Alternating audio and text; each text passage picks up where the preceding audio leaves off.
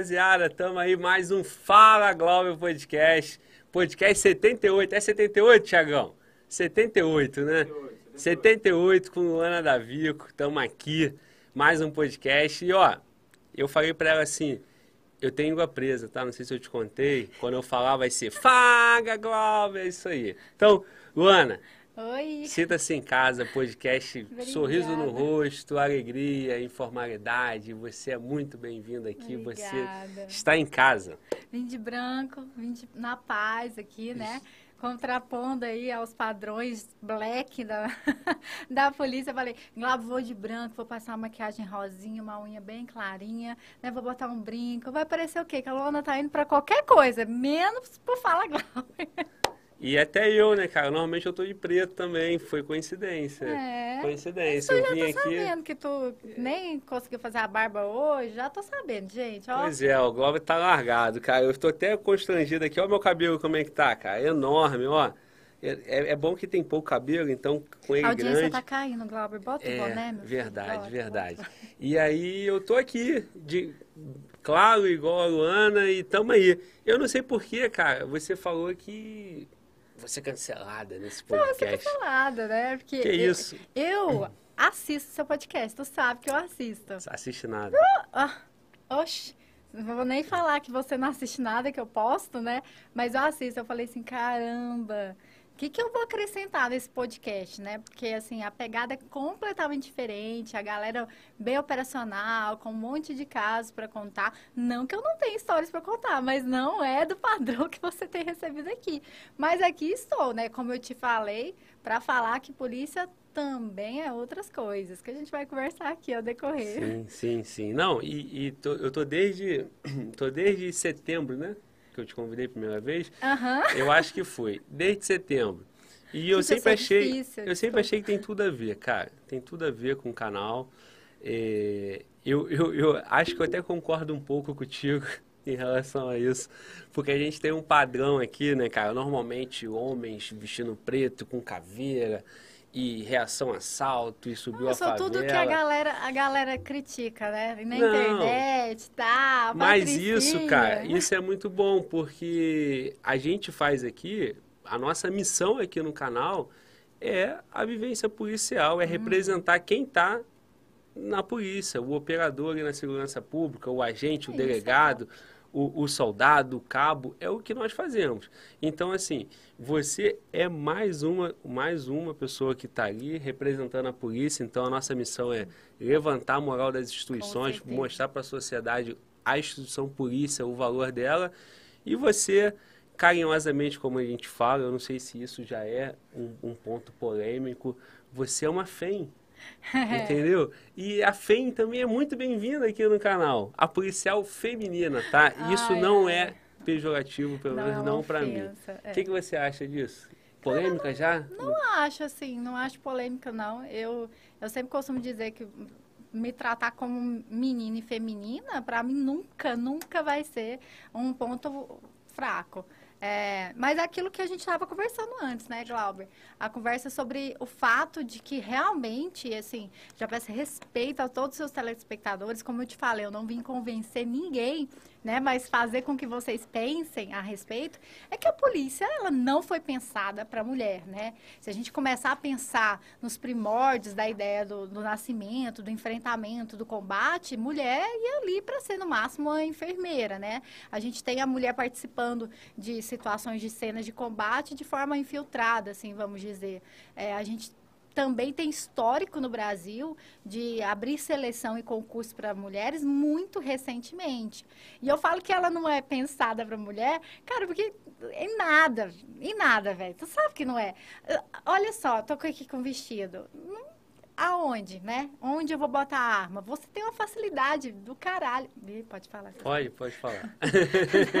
Você Ó. tem uma facilidade. tu vai derrubar meu canal hoje, hein, cara? Desculpa. Tem uma facilidade pra caramba pra, se, pra, pra velar tua arma. Já começa aí. O meu colete feminino, ele não pensa no meu seio. É, eu visto uma roupa. É, para trabalhar, ela não, ela não é trabalhada para realçar o lado feminino da mulher, pelo contrário. As roupas policiais, elas são trabalhadas para anular esse lado feminino, esse lado menininha, esse lado delicado. E acaba se assim, transformando a ideia de um padrão de que uma boa policial, ela é masculinizada. E isso eu me contraponho. Não é. Eu não preciso deixar de ser feminina, de ser uma, uma a mulherzinha, a menininha, para ser uma policial e uma boa policial. Obviamente que a gente vai ter uma galera aí que, que não, não curto padrão menininha na polícia. Eu sou uma mulher que eu gosto de ser é, mais é, durona mesmo. Eu tenho meu próprio estilo, tal. Beleza, estilo estru... beleza. E que dá um show, viu? E dá um show. A galera, eu conheço a galera aí que dá um show. Mas eu tô cansada de viver o estereótipo da minha carinha. É o que eu falo, né? A vida toda eu ouvi que eu não tinha cara de ser polícia. E eu acho isso ótimo, cara. Sim. É ótimo para investigação, então. Porque a galera chega na delegacia e acha que eu sou estagiária. Oi, quantas vezes, cara? Eu, eu, eu vou pra delegacia, eu, tô, eu sou falante, se você não for interrompendo, eu vou falando. Eu, eu não vou... interrompo, fique à vontade. e aí, uma vez eu fui pra delegacia, é, e eu sempre vou para a delegacia num padrão normal. Eu vou ali, boto o meu coturninho, uma calça jeans tal, e uma camisetinha. E é muito raro, inclusive, eu utilizar um uniforme escrito delegada. Eu até tenho uniforme escrito Polícia Civil, mas eu não vou escrito delegada. Não, não gosto, é coisa minha. Bom, eu vou lá, sento e fico ali na frente. E aí a galera chega e fala assim: Oi, tudo bem? Tu... Aí eu tô ali na frente, né? Tudo. Aí só para explicar, porque aqui na, na, na, polícia, na instituição que eu pertenço, né, a, o plantão funciona com os agentes de polícia atendendo a população, né? Então ele me, me vê ali e pensa, ah, deve ser um agente para poder atender a população. É, eu queria falar com o delegado. Pode falar. Não, mas eu queria falar com o delegado de plantão. Sou eu mesmo, pode falar. Então, assim, é inúmeras vezes que, que a, a sociedade, até sem perceber, ela, ela se depara com uma pessoa mais feminina e ela não dá nada por ela. E isso aí eu já estou super acostumada e eu acho ótimo. Eu acho que eu sou o elemento surpresa o tempo todo. então, sou eu. Tá usando a seu favor, né? Com certeza. Cara, é, tu falou essa questão do, do padrão, né? E aqui no canal, graças a Deus, já estamos no podcast 78 e, e, já veio de tudo. Assim, acho que de tudo não, porque tem muita coisa para acontecer aqui ainda, né? Estamos só no começo. Sim. Mas assim, já veio aquele polícia mesmo assim, mauzão, tatuado, fortão, aquela orelha. Meu pai fala assim, pô filho, o convidado tinha umas orelhas de repolho, né? Aquele jiu-jiteiro. Já veio o cara faixa preta, 20 anos de faixa preta com a orelha normal, igual a minha, que não sou nem branca, entendeu? Então, assim, é, realmente a polícia tem espaço para todo mundo e tem de tudo na polícia.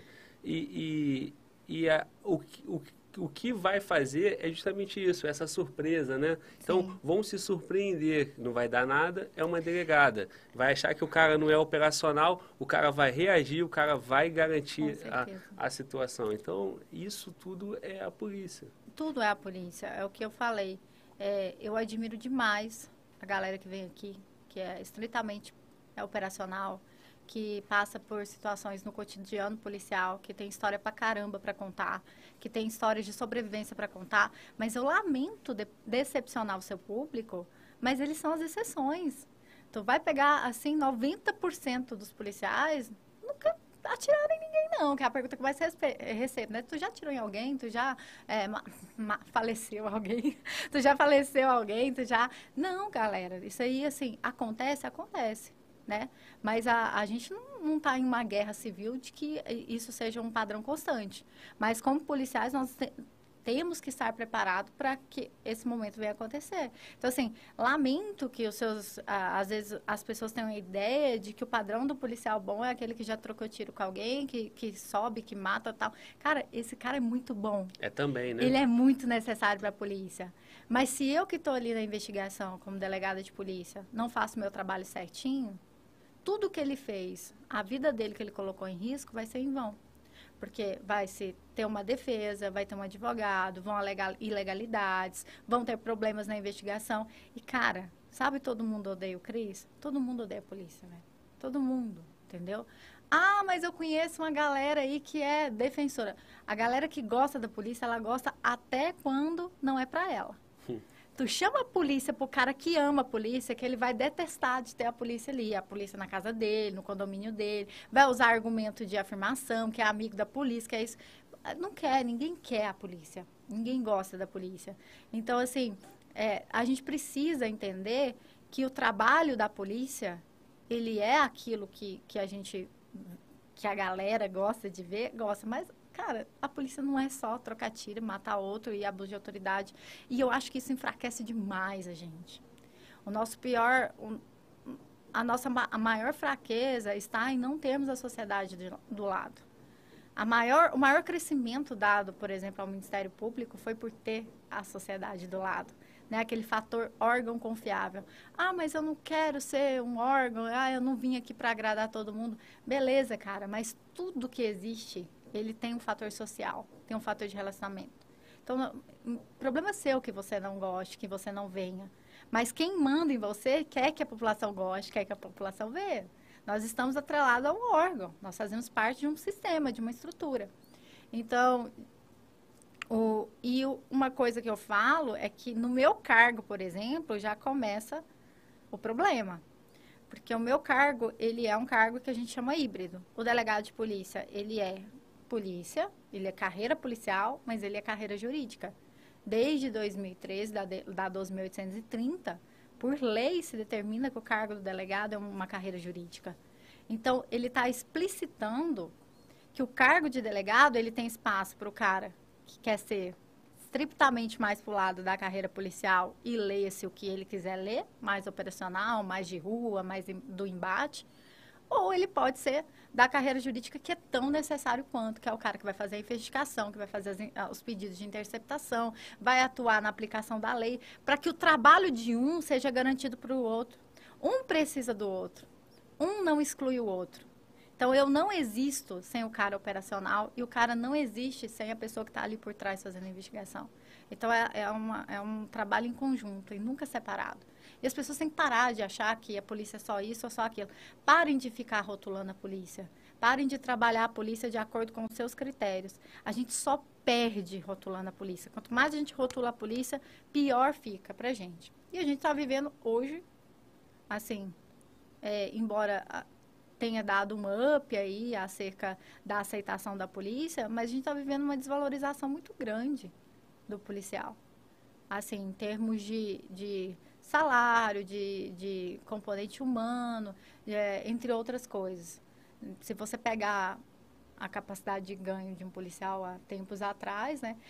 Eu mesmo disse no meu Instagram, quando saiu o concurso, a gente falou que não ia falar de concurso, mas, por exemplo, saiu o concurso de analista do TJDFT, eu falei, cara, faz. Tu vai se estressar menos. Tu não vai arriscar a tua vida. Tu vai, tu vai trabalhar é, num ambiente muito melhor, com muito maior estrutura. Tu vai ser do Poder Judiciário, que é uma mãe, né? O Poder Judiciário é uma mãe, vai ter o mesmo salário. Cara, o mesmo salário. Então, assim, tem a ver com vocação ser policial? Tem a ver com vocação. Mas, assim, ninguém tem vocação para ficar passando raiva, cara. Tem vocação para viver bem. E isso é qualidade de vida para mim. Sim, sim. É, tu falou dois pontos aí muito bacana para a gente abordar aqui que é essa questão de um complementar o outro, né? E eu percebo, cara, fazendo um podcast aqui, que tá, tá, tá muito essa consciência é muito grande, até daquele cara que ele não quer mexer com papel, ele quer ser mesmo aquele aquele cara que opera, é, né, né, operacional do sentido de ah, tocar tiro. Aquele cara quer peãozão rua, mesmo, quer, quer ficar na rua, rua suado. Quer, é, e, quer servir e, ali. E é isso, e ele quer atuar ali, mas ele sabe da importância do cara que vai dar o respaldo de atuação para ele. Exatamente. E eu tenho percebido muito isso aqui no podcast, cara. Os colegas, é, ele fala, irmão, acho bom pra caramba o, o, o cara que é bom ali na investigação, um cara que é bom na tecnologia, na internet, mas eu não sei fazer isso não e nem quero. Eu quero ficar ali na rua tu, suado, tu tocou no comendo melhor marmita. Ponto, no ponto essencial. Hoje, investigação é direito e crime cibernético. Internet, e né? a polícia ainda, a polícia assim como todo o aparato da sociedade não está preparada para isso. Cara, tu consegue investigar o, o, crime mais violento que você pensa que ele só vai ser combatido com base na, na, no embate por meio das tecnologias e do avanço cibernético. Mas não acontece. Então, assim, o cara, o cara ali do, do TI, o nerdzão, o nerd, cara, ele é muito necessário na polícia. Ele é muito necessário na polícia. A gente precisa desse cara. E aí você vai taxar ele de menos policial, que ele tem uma, uma você vai querê-lo menos porque ele não. Tá, ah, é uma postura bem hipócrita, viu? A galera que acha isso está perdida aí. Então, eu não sei se é, eu não sei se eu estou aqui na minha bolha, mas eu percebo que quem está vindo aqui está muito consciente disso. E, e tá. O cara sabe, pô. Ah, a gente fala alguns termos aqui que por vezes recebe aquela patrulha, né? Ah, o gordinho ali. Aquele gordinho nerd, ele, ele é útil demais, cara. É demais. Talvez ele não vai pular o muro mais rápido do que o magrinho, mas ele é muito útil. Então, e aí assim, que esses é... caras são necessários, que eu te falei. Eu não vim aqui, por mais, assim, que a galera vai taxar de feminista que eu seja, para falar que a mulher... Eu não vou entrar nessas polêmicas. que para falar que a mulher, ela tem ai, a mesma força física que o homem. Cara, não tem. Isso aí não tem. A gente trabalha com fatos e realidades, não só com demagogias. Então, assim, é o que eu te falei. Eu me sinto mal se o colega, na hora de dividir, a galera na viatura, preferir um homem do que uma mulher, me sinto. Isso acontece? Acontece. Vai preferir. Mas por quê? Porque, cara, a gente está entrando numa viatura que a gente não sabe se a gente vai sair vivo. A gente sai para um combate policial. Então, ali, ó, a questão é de sobrevivência. E nessas questões em que a gente vai para a rua, que a gente entra numa viatura, que a gente vai para o embate policial mesmo, é aqui esses caras são são os gênios e são super necessários. E é uma galera que, querendo ou não, está ali expondo de forma direta a própria vida. Então, assim, eu tenho todo o respeito. E eu acho um absurdo, Glauber, que as duas polícias que enfrentam a o maior, as, os dois maiores crimes organizados do país sejam as mais mal remuneradas do país. E eu falo da polícia de São Paulo e a polícia do Rio de Janeiro. Isso, é, isso é, para mim, é, não se encaixa. A gente está falando de uma estrutura organizacional criminosa que a, não tem dó, que não tem receio, que aposta a vida do próprio policial como requisito para adentrar dentro daquela instituição. E eu coloco o policial recebendo ali, eu vou falar do cargo de delegado, por exemplo, da PC São Paulo, 9 mil reais. 9 mil reais, cara. Que comparado ao do agente está até bom, né? Porque o do cara, a gente é 4 mil.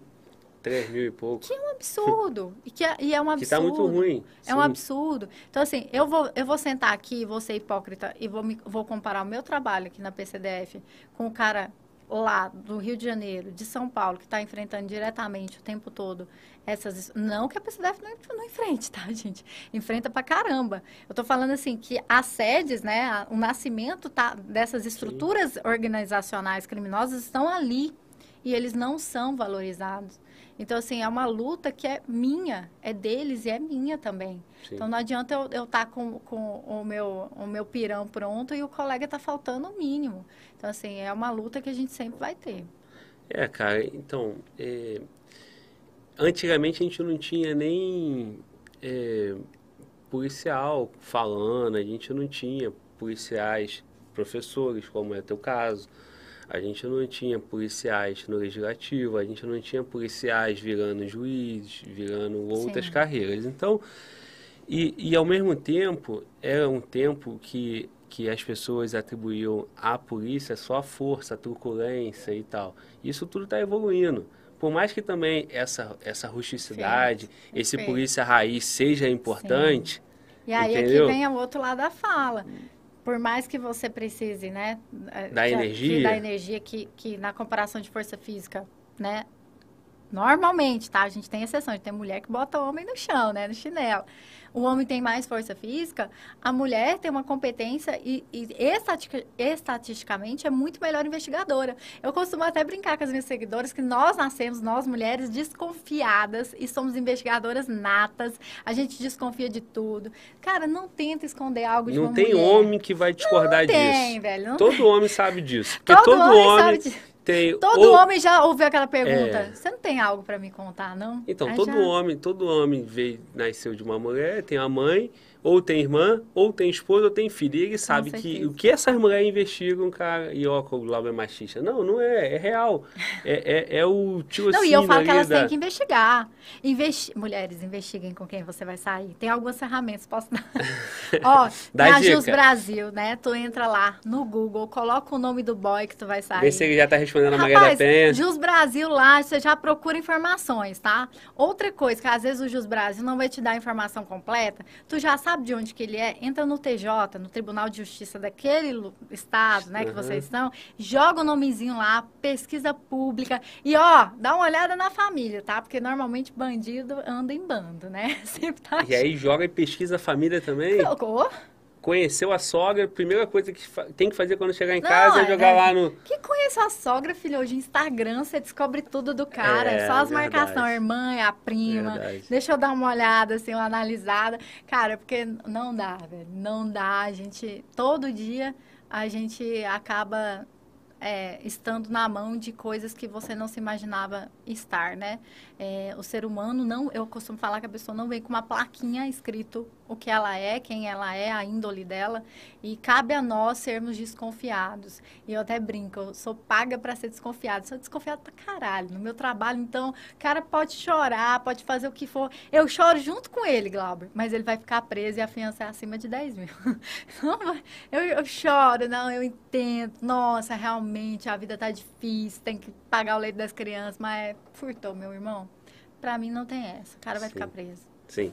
Ó, pelo que eu, pelo que eu percebi da tua fala, você tem muito essa, essa, essa missão, né, cara? Por esse caminho que você está desbravando, né? Uhum. Então, assim, a tua entrada na polícia, eu assisti é, parte de uma outra participação sua em podcast e tu falou a tua história, que tu nunca imaginou, ninguém botava fé que tu ia chegar na polícia.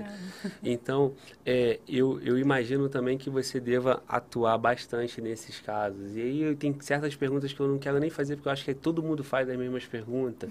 Questão de Maria da Penha, já pegando o gancho no que tu falou, pesquisa sobre o cara, vê se ele já respondeu alguma coisa, se ele é violento. É, é mais a sua missão assim de atuação, de comunicação, porque você é uma, vamos dizer, você já tem é, um público seu, já Sim. tem o time, o time da Vico aqui, como é que é que vocês se comunicam? Eu até sei, eu sei. Já tem galera, aqui uma galera aqui, inclusive, nome, inclusive falaram assim, ah, ela convocou, eu tô aqui. Então, assim, o que que eu vejo que você tem é muito forte no, nas suas crenças, no que você acredita, na sua missão. Uhum. Vejo isso acompanhando a tua rede ali. É muito isso mesmo, essa. Eu eu costumo dizer assim que como policial eu tô ali para servir a população. Mas como Luana, eu acredito muito nessa missão minha de falar com as mulheres. Eu acredito que vocês homens estão super bem representados. Eu falo por mim, eu só posso falar por mim, Sim, entendeu? Eu só posso me, me, julgar pela minha régua mesmo. Quando eu fui prestar concurso para delegada de polícia, eu tinha, eu tinha zero referência de uma delegada. Zero referência de uma policial. E a gente acaba se questionando mesmo se esse ambiente é para mim. Se eu realmente tenho condições. E eu falo isso, que um dia antes de tomar posse, eu achei que eu estava tomando o lugar de alguém que era muito mais vocacionado, mais perfil de ser policial do que eu. E eu acabei me descobrindo na profissão em que, da minha forma, e querendo as pessoas aceitar ou não, eu, eu, eu para mim, eu efetuo um trabalho, ao meu ver, com excelência. Então, assim, eu gosto mesmo de falar com as mulheres, de conversar com as mulheres, de alertá-las tanto como mãe, como namorada, como esposa, como irmã, como filha, é, sobre as circunstâncias, sobre a criminalidade, sobre onde nós somos vítimas, onde nós somos autoras, onde devemos tomar cuidado, o que devemos fazer, porque é, a gente não pode fugir de certos paradigmas, Glauber. Não tem como fugir. O, o bandido, vamos supor, o bandido está na rua. Ele vê de um lado o Glauber, né? Aqui, uma ah, fecha a, cara, a câmera bota no Glauber. Aqui, bota aqui. Glauber. O Glauber tá caminhando na rua. Esse cara aqui, ó. Desse jeito aqui. E do outro lado ele vê eu. Né? Eu aqui, né? Fecha, fecha aqui em mim. E o bandido, cara, ele é o cara mais preguiçoso que existe. Ele é covarde. Sim. E ele é preguiçoso. Ele vai no quê? É fácil. Ele vai na gente. Ele vai na mulher. E eu tenho que ter consciência de onde estão as minhas fraquezas para poder lutar e exterminá-las. Então, assim, é, é, eu, eu, converso muito isso com as mulheres, que a gente tem que ter o olho triplamente aberto. É a gente que, tá tem, que tem que ter aquele feeling, que tem que ter aquele é, ser sentido. É cuidado, sim, com o que se relaciona. Parar de achar que você é a cura da Maria da Penha, né? A, a mulher, ela sabe que o cara foi horrível no último relacionamento dele. Ele, ela acha que ela vai ser diferente, né? Que o cara não vai bater nela porque bateu na outra, entendeu? E assim é bem complicado a gente começar a colocar isso no pensamento das mulheres, sem, sem falsas demagogias e trabalhando com dados e com realidade. E essa é a realidade. Sim. E só que é o seguinte, né? Da mesma forma que tu se comunica para as mulheres, tem os, os, os marmanjos de plantão lá também no teu público e aí a, eu, ver, eu percebo que, que confundem muito o fato de você é, se comunicar com uma realidade específica uhum. e aí ficam fazendo comparativo. Ah, não, mas é que o homem também tem isso. Então, na questão da violência. Uhum. Ah, mas e, e, a mulher que, que faz isso com o cara? Uhum. E, e aí, como é que tu, tu, tu lida com isso lá na tua comunicação? Cara, eu, eu costumo trazer duas nuances. Né? A primeira nuance que eu falo sobre violência doméstica envolvendo, por exemplo, o homem ou a mulher que mente, é que ela existe. Eu não vou negar. Vai ter a mulher que, que infelizmente, ela, ela atrapalha o nosso trabalho de conscientização, de combate à violência, utilizando os subterfúgios legais para promover o que ela tem desejo de fazer, né? Vinganças pessoais, sei lá, etc e tal.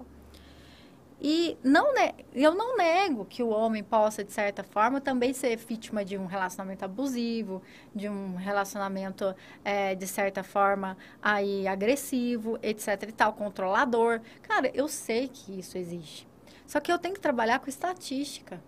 E a estatística vai contar que nessas, nessas situações em que há um embate, o confronto doméstico, tá, gente? Não estou falando de homicídio, que aí o cara vai falar assim, ah, porque morre muito mais homem que mulher. Então, eu estou falando de confronto doméstico, é de muito mais doméstica. Que, é muito mais é, nisso que eu te perguntei. Violência porque, assim... doméstica é muito maior de mulher. Exato. E, e, por exemplo, quando eu trato das questões envolvendo violência doméstica, envolvendo, por exemplo, crimes sexuais, eu falo também voltado para o homem, que de certa forma também sofre uma pecha da sociedade. De, cara, eu não vou lá denunciar que eu fui uma vítima de um estupro. O homem não vai, cara. Você entendeu? Ele não vai. Então, ele também é vítima dessa cifra negra. Ele também é vítima dessa, dessa opressão, de certa forma, da supermasculinidade, etc e tal. E a gente acaba, assim, construindo e deixando passar muita coisa. Eu costumo dizer que o máximo que você possa denunciar os crimes que aconteçam, que você vislumbra, que acontece com você, tem que ser feito. A população tem que entender que existem manchas de criminalidade, que Secretaria de Segurança Pública, que Serviço de Inteligência trabalha com isso. Ah, na minha rua acontece por todo dia. Você já registrou? Não. Ah, nem ir lá na delegacia. E aí, tu quer que eu descubra que eu tenho uma bola de cristal para descobrir que o crime está acontecendo? Então, assim, tem os dois lados. Só que eu trabalho com essas duas vertentes. Eu entendo também que o homem sofre dessa opressão para não se expor, do mesmo ponto também que eu tenho que dizer, e aí eu falo de dados estatísticos, que a mulher, em situações de relacionamento, de violência envolvendo confronto de relação íntima de afeto, ela sempre foi a maior vítima. Sim. E disparado. Então, assim, cara, Beleza, existe. Você tem alguém para falar com você, mas deixa eu falar com, essa galera aqui que não isso, foi ouvida. Isso que eu queria falar né? contigo. Porque, assim, fazer esses comparativos também é até, assim, não é muito real intelectualmente, né? Porque, assim, ah, mas tem um homem que sofre, sim, mas, ele, primeiro, ele tem já fisicamente condições de se defender muito mais do que a mulher. Uhum. E, e o fato de ter homem que sofre não quer dizer que tire a importância de falar para as mulheres. Perfeito. E eu vejo muito homem também, muito colega que senta aqui e que os caras têm um pavor absurdo, irmão, uma raiva desse tal de agressor de mulher. Então, assim, é uma pauta que é nossa também, entendeu? É uma raiva que é muito nossa também. Eu te falei, que te dá né? muito mais autoridade para defender ela por Sim. ser mulher do que eu. Sim, eu, eu falei, inclusive, antes de começar o podcast aqui, o tanto que tem crescido essa consciência no homem de que ele também é um fator de que ele precisa lutar contra essa situação de agressão. Porque hoje é o fulano, amanhã, cara, pode ser tua irmã, pode ser tua filha. Então, assim, vocês é, têm mudado muito essa visão, porque finalmente tem se caído na real de que a mulher tem sido vítima de situações assombrosas, Glauber, pavorosa, igual você falou, não vou ficar falando porque eu já falei em vários podcasts de situações assim, de, de realmente que a mulher em situação de vulnerabilidade perante aquele homem que ela não tem nada a fazer. Eu, eu tive um plantão, inclusive, recentemente, em que a mulher sofreu uma ameaça e, e o cara estava muito exaltado dentro do carro, a ponto de bater nela, e foi interceptado pela polícia militar, que já conduziu todo mundo para a delegacia. A mulher com um bebê, de, assim, recém-nascido no colo. E eu, assim, conversando com ela sobre essa situação, que a ameaça é o primeiro ponto para agressão. Né? Ali, ó, tá, tá inflamando, o negócio já tá pegando fogo. O próximo ponto é a agressão. E eu tentando convencê-la, porque ela não queria até então, representar. E ela vira para mim e falou assim: Mas vem cá, se eu representar contra ele, o Estado vai cuidar do meu filho? Vai pagar a pensão do meu filho? Aí eu falei assim: a gente pode pedir como medida protetiva alimentos provisionais. Não, mas de onde que ele vai tirar dinheiro? Porque ele é Uber. Se a Uber receber uma notificação de que ele ficou preso, ele não pode mais trabalhar. Então, de onde que eu vou tirar o sustento? Então, assim, a gente tem situações em que, que essa situação, essa dependência econômica, dependência emocional, dependência física, as várias formas de dependência da mulher, colocam ela numa situação que um homem não estaria. Vocês são muito frios. Vocês são ótimos para tratar com as coisas. É, vocês são 880. Tá me fazendo bem? Continua. Tá me fazendo mal? Acabou. E pronto. A mulher, cara. A mulher não. Ela, ela pensa no filho, ela pensa no B, ela pensa no que, que ela vai fazer, no amanhã, se ela sai mais perdendo. Sem contar na dependência emocional que a mulher tem, cara. A gente é muito dependente emocional, muito mais que o homem, tá? Não tô generalizando, mas normalmente a mulher é muito mais dependente emocional que o homem. E a gente não tem na legislação em nada trabalhando esse lado emocional, uma psicóloga, esse lado econômico também que é necessário para que eu livre essas que são as verdadeiras, né, que eu falo, vítimas de violência doméstica. Sim. Cara, o que a gente faz aqui diariamente em todos os podcasts? Como eu falei no início, né? Levantar a moral da polícia, mostrar, apesar desse salário pequeno, Sim. apesar de, de não ter apoio psicológico, apesar disso e daquilo, a gente aproximar a sociedade da população. E eu vejo que contigo é exatamente a mesma coisa. Então, assim, apesar de você ser dependente economicamente, apesar de você hoje não se ver, você pode sair dessa situação. Sim. E eu também estive numa situação parecida com essa. Hoje eu estou aqui, delegada de polícia. Então, é, eu acho que com, com tudo essa comunicação que nós temos, e, e se nós temos essa audiência, esse público assistindo, é porque eles precisam disso. Sim. A sociedade quer ter essa referência. Com certeza. E, e- e isso faz o nosso trabalho aqui no podcast, o seu trabalho, é, é, atrair essas pessoas. E o que você faz é, é, é- é muito bom e, e muito útil. E é e por isso que você está aqui. Então você, como que você tô diz? aqui? Você Então como é que xingada, você cancelada. diz? Como que você diz que você não é o perfil desse podcast? É óbvio que é, cara. É policial, é mulher. É, doa a tua vida nessa missão. Entendeu? É, o que você faz, a gente não sabe o E quanto eu- a gente alcança, É mas tenha eu certeza. dou, né, da galera que é, ah, essa, que Ó, olhar pra rapidão, rapidão. Falando em galera, você não tá olhando o celular não, tá? Tô, tô olhando Então, aqui. daqui, vamos confiscar esse telefone aqui. que tem um monte de Doutora, aqui, ó. doutora, passa esse telefone pro Tiagão. Produção, convidado pode olhar chat? Ué, gente, Não pode. Então- Se tiver dúvida, não pode, tá bom. Não vou- pode. Não vou responder mais as dúvidas de vocês. Aí, tá vendo? O não. bom, o bom de estar no podcast é isso, cara, que a gente recebe os caveiras e os caveiras, a gente recebe uma delegada e a gente fala pra ela que ela não pode mexer no celular. Gente, eu te cortei, eu não gosto celular, de fazer isso. Confiscaram meu Ó, celular, eu quero que uh, o meu direito de comunicação, nem o preço tem comunicabilidade decretada. Rapaz, eu fico preocupado, Ana, eu tô te protegendo, porque o chat é um ambiente que foi feito Cara, eu tô super acostumada. pra gente não olhar chat. Super acostumada. E assim, até falando isso, que é uma coisa que eu falo pro cara, por exemplo, que vai achar, ah, poli, ela, ela se diz policial, mas é policial no tela, sei lá, vou usar o termo mais leve, porque eu sei que deve estar tá falando muito pior.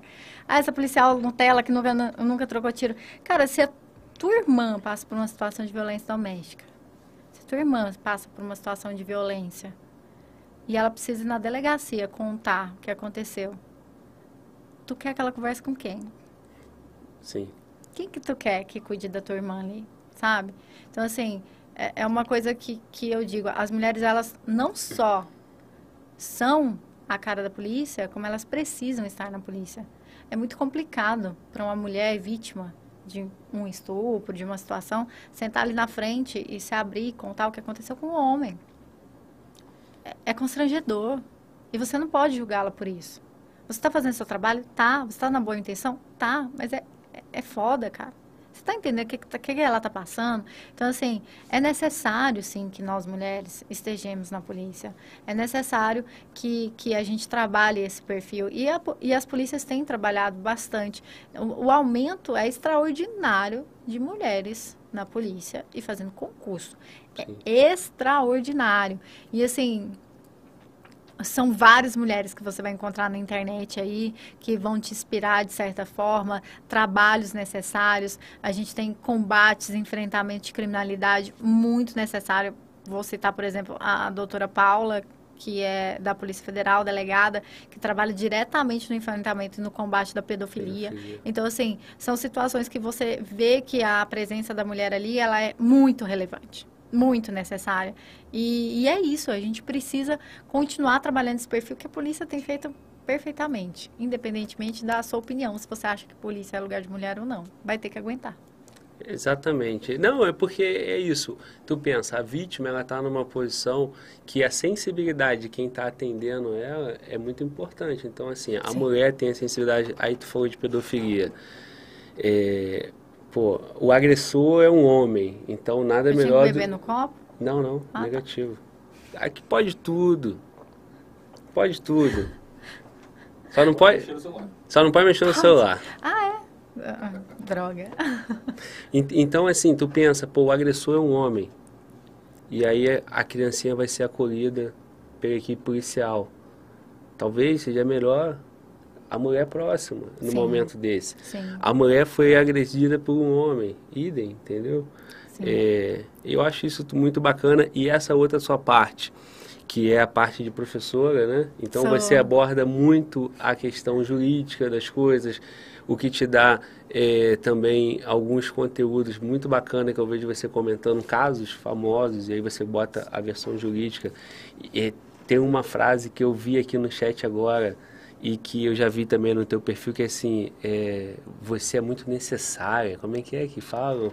É, Luana é necessária, é, Ai, é perfeita e tal. Isso, e isso, e o que eu quero dizer é o seguinte, cara, você chegar e alcançar da forma como que aquela pessoa tá lá. Da mesma forma que a gente traz aqui um colega que ele fala, cara, matei, o, o cara me deu um tiro e eu revidei.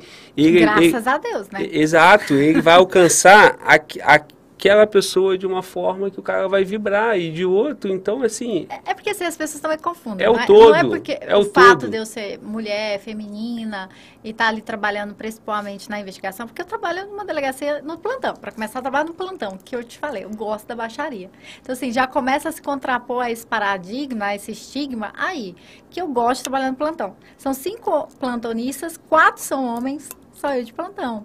Então, assim, eu gosto daquela situação, do calor e da emoção, de decidir. Eu, eu me vejo mais próxima da sociedade, me vejo fazendo melhor o meu papel ali. Então, assim, já começa aí a quebra de paradigma. Segundo, a pessoa acha que porque eu sou assim, eu sou, ah, extremamente boazinha. É... Cara, eu não alivio para nada. Utilizando a lei, eu trabalho com as ferramentas que eu tenho e eu não tenho dó mesmo, não tenho dó. Eu acredito muito no, no trabalho é, da polícia também nesse sentido, em, em combater a criminalidade, é, em colocar, é, impor a, as garantias, sim, mas também as garantias nossas como sociedade. A prisão está ali para ser representada. Então, você vai ver que a grande maioria dos meus flagrantes que envolvam crime com violência ou grave ameaça, eu vou representar pela preventiva. Eu vou representar. Ah, mas eu, eu, em todos vou, vou representar. Porque a lei me conduz e me permite fazer isso. E eu não acho que um cara que cometa esse tipo de crime tem que estar solto na sociedade. Então, assim, vou representar, vou fazer meu trabalho. Não sou, não sou bicadora. Né? O tempo todo que chegar lá, eu faço. É, as situações, eu sempre trabalho com a ideia da análise de acordo com o que me é apresentado. Não fico ali fazendo muita discussão, mas acho que o delegado deve sim fazer análise jurídica, análise de tipicidade, culpabilidade. Afinal de contas, a gente não vai prender um menor de idade, né? A gente não vai, se a gente não pode prender um menor de idade porque é causa de exclusão de culpabilidade, que saia analisar outras vertentes.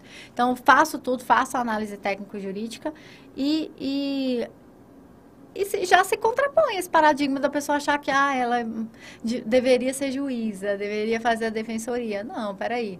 Não é o fato que eu sou feminina, delicada, que eu sou do lado da, da galera que vai defender a, a criminalidade. Jamais, jamais. Eu tenho ciência contra o que eu estou lutando. E se eu não tenho consciência disso, é melhor recuar e sair. É o que eu falo muitas vezes para as meninas. As meninas falam assim, mas você não tem medo? É a pergunta que eu mais recebo. Você tem medo de ser policial? E eu costumo dizer que em certa dose o medo é bom e é necessário. Te faz ter cautela. Você pode até ter medo, mas você não pode ser covarde. O cara que é covarde, a pessoa que é covarde, é melhor ela trabalhar em outra instituição. E aí é que entra um pouco dessa vocação mesmo necessária para o trabalho policial. Porque não importa qual seja o seu padrão policial, se você é o cara operacional ou não, na hora do vamos ver, tu tem que estar preparado. E é por isso que eu treino pra caramba. Né? Então, você vai entrar nas minhas redes sociais, vai ver eu treinando, eu atirando pra caramba. Ah, inclusive, eu fui atirar esses dias, a, a, num, num, num instante de tiro. Eu, eu, parei até de postar os meus treinos de tiro, porque a, a galera fica assim, ah, tá atirando só para postar, etc. Não, não, eu tô atirando porque é a minha vida que está em risco, é a vida do meu colega. E se eu for depender somente de, de curso de progressão, de curso de formação, é muito pouco. O Estado não tem condição, não ofereceu o suficiente para que a gente esteja preparado. E, assim, e tiro, e combate, enfrentamento, tem que ser treinado o tempo todo sabe? Você fica ali um mês sem atirar, tu, tua mira já, já erra. As, as, suas, as suas noções de, de, de fundamentos de tiro já ficam atrapalhados. Você perde realmente a mão, você vai começar a dar pane ali no, no, no na arma. Então, assim, você per, percebe que eu preciso treinar o tempo todo, eu preciso estar preparado o tempo todo. Então, assim, não é porque eu estou te falando que você pode vir aqui e trabalhar ali atrás, igual eu te falei, que você é super necessário, que você nunca vai pegar numa arma. E que você não é policial. Exatamente. Você continua sendo policial. Então, assim, a, eu, a pessoa fala assim, ah, professor, eu queria ser policial, mas eu não queria andar armada. Eu falo assim, pense em outro cargo, então. Porque o bandido te pega, tu é polícia. Ah, eu sou médico legítimo, tu é polícia. Ah, eu sou papo, polícia. Ele não, não, ele não tá diferindo. Você é polícia. Então, assim, vai trabalhar com outra coisa, vai fazer outra coisa, tem outras oportunidades, né? É, então, assim, dê oportunidade para quem não vai botar a vida do seu colega em risco e isso é muito necessário. Eu, a minha visão sobre medo é que ela, ele é bom até um certo ponto. Covardia nunca é bom. Sim, sim. E, e tudo que nós falamos até aqui agora, cara, eu resumo assim, é, é, evolução, cara. A gente está tendo cada vez mais mulheres, cada vez mais treinamento, cada vez mais comunicação. E Sim. só quem ganha é a polícia e a sociedade de volta. Então, assim, hoje é praticamente impossível você chegar numa delegacia de polícia ou você olhar uma equipe que não tem uma mulher. Ou então que não tenha um cara num perfil mais é, sensível. mais sensível, Sim. um cara que, que tá mais assim, não é, não é mais uma, uma tropa de só rusticidade, só que, aquela uhum. coisa, que, até porque nem cabe mais, né, porque as coisas estão indo. Então, assim, é, é, é, muito, é muito bacana ver tudo isso. Por uhum. exemplo, tu falou a questão do treino de tiro. Hoje eu vi uma notícia, sei lá se foi hoje, se essa notícia é recente ou não, mas parece que já está algo em torno de um milhão de registros de arma. Caramba. Que, por conta da crescente dos CAC. E isso, assim, a princípio num país que optou por uma questão desarmamentista, né? E dá um impacto. E na hora eu pensei assim, porra, só um milhão? Tinha que ser 10 milhões, porra, essa porra, tinha que ser 20 milhões, porque eu tenho essa vertente. Então, assim... Mas é que não está contando quem tem, legal. Isso, exatamente. Então, assim, é, é o, o, que eu tô querendo colocar, Luana, é o seguinte, cara porra, quanto mais mulheres, quanto mais treino de tiro, quanto mais consciência, Sim. quanto mais conteúdo igual esse que nós estamos tentando proporcionar aqui, a gente aproxima a sociedade, a gente vai vendo aquela pessoa que pensava que era impossível, pô, tenho medo de ser policial, vai ver a Luana e vai falar assim, cara, a Luana tá lá, e ela falou que ela é feminina, que ela faz questões disso, e ainda assim é policial.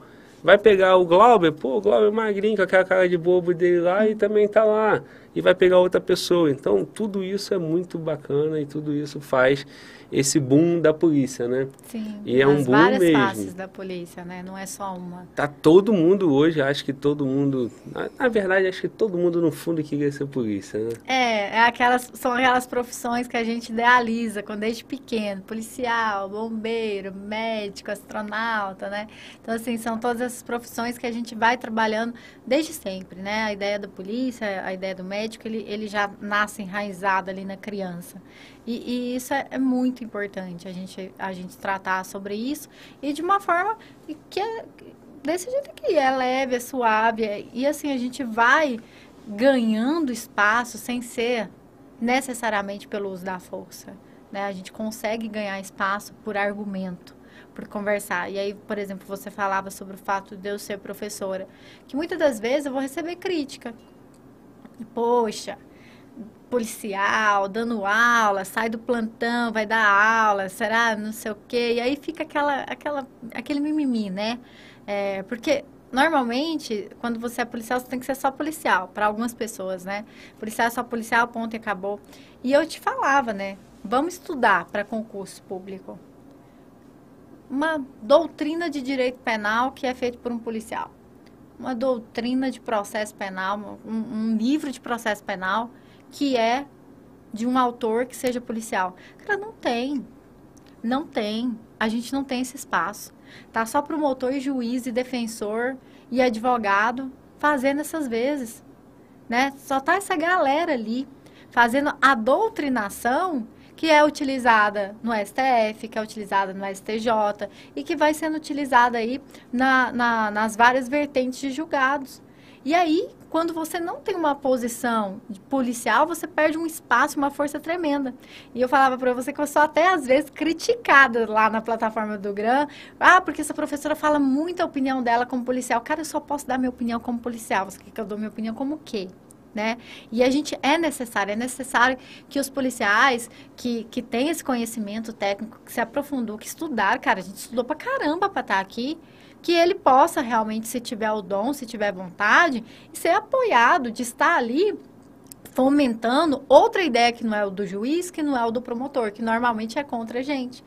Eu conversava, inclusive, isso na delegacia, aquela decisão da STJ, que mandava que além do policial escrever, a pegar a, a, autorização da pessoa, do morador que ela estava entrando na casa, ele teria que ter uma câmera filmando a autorização e a entrada enquanto a permanência ali fosse consentida. Você sabe o que, que essa decisão te fala? Ela escancara na sua cara que a gente parte do pressuposto que o policial é um mentiroso.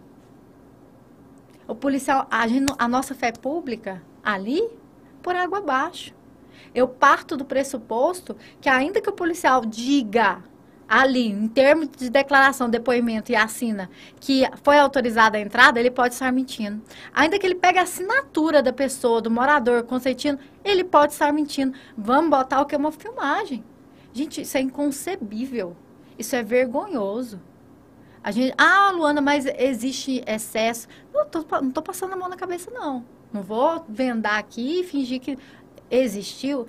Existe, existe mas já existiu muito mais antes. Hoje em dia é completamente diferente ao que eu tenho é, notado. Mas assim, você parte do pressuposto que o policial é mentiroso. Vai fazer isso com um membro do Ministério Público. Vai falar para ele que todos os atos dele têm que ser validados perante com uma câmera de, de filmagem, igual estavam querendo fazer com o acordo de ANTP. Eles não aceitam, não. E a gente aqui, ó, só abaixando a cabeça, só levando, ó, só levando. Como se tudo que a gente fizesse partisse do pressuposto da ilegalidade. Epa, peraí, o que, que a gente está fazendo aqui então? Né? Então, isso é muito necessário, essas mudanças de paradigmas, e graças a Deus o STF veio e contrapôs a essa decisão do STJ. Falou, não, que, que, bizarro isso aqui, né? E outra coisa assim que acontece às vezes, até na vivência policial, é responder uma corregedoria respondi uma corregedoria, uma corregedoria muito interessante. Não, não foi uma corregedoria. Na verdade, o Ministério Público pediu um termo de compromisso de um usuário que teria sido conduzido à delegacia pelo crime de porte ou uso de drogas. E ele, na audiência preliminar de aplicação ali da, da pena, ele falou que nunca foi preso, que nunca foi conduzido. Porque aqui no Distrito Federal existe uma norma que a, esse termo de compromisso pode ser substituído pela constando na ocorrência que ele assume o compromisso de, de estar perante o juízo. Então, realmente, eu não tinha o termo dele assinado, mas ele tinha dito que tinha ido. E aí começou a se discutir se não, se não teria mentido, fingido que tinha feito uma, uma ocorrência contra essa pessoa que na verdade não existiu. Eu falei assim, cara, peraí.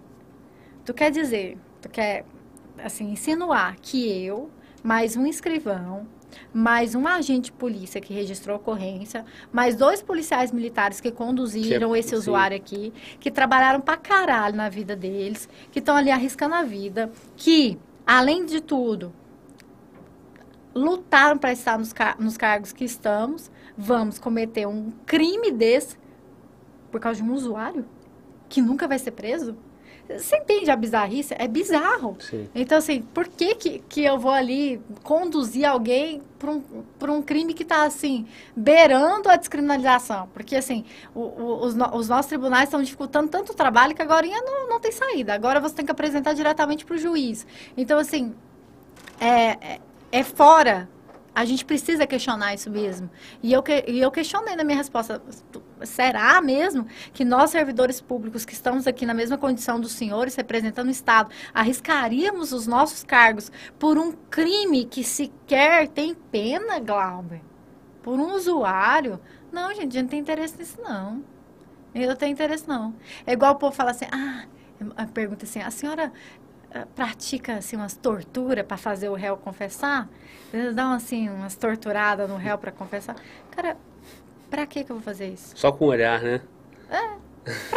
Não, me explica a lógica de eu torturar o cara para confessar. A confissão é retratável. Sim. O que ele fala ali na delegacia não pode ser utilizado para condenação dele exclusivamente. Não posso. O cara vai me botar na corregedoria, o cara vai, vai arriscar eu perder o meu cargo para torturar um Zé Mané, para confessar uma coisa que ele nunca vai confessar, eu trabalho de outras formas. E assim, e eu adoro, eu, eu falo assim, cara, vocês precisam entender que o cara na delegacia, ele devia ficar calado. Porque eles se matam pela boca. Então, assim, eu não preciso, ele, ele se contrapõe ali.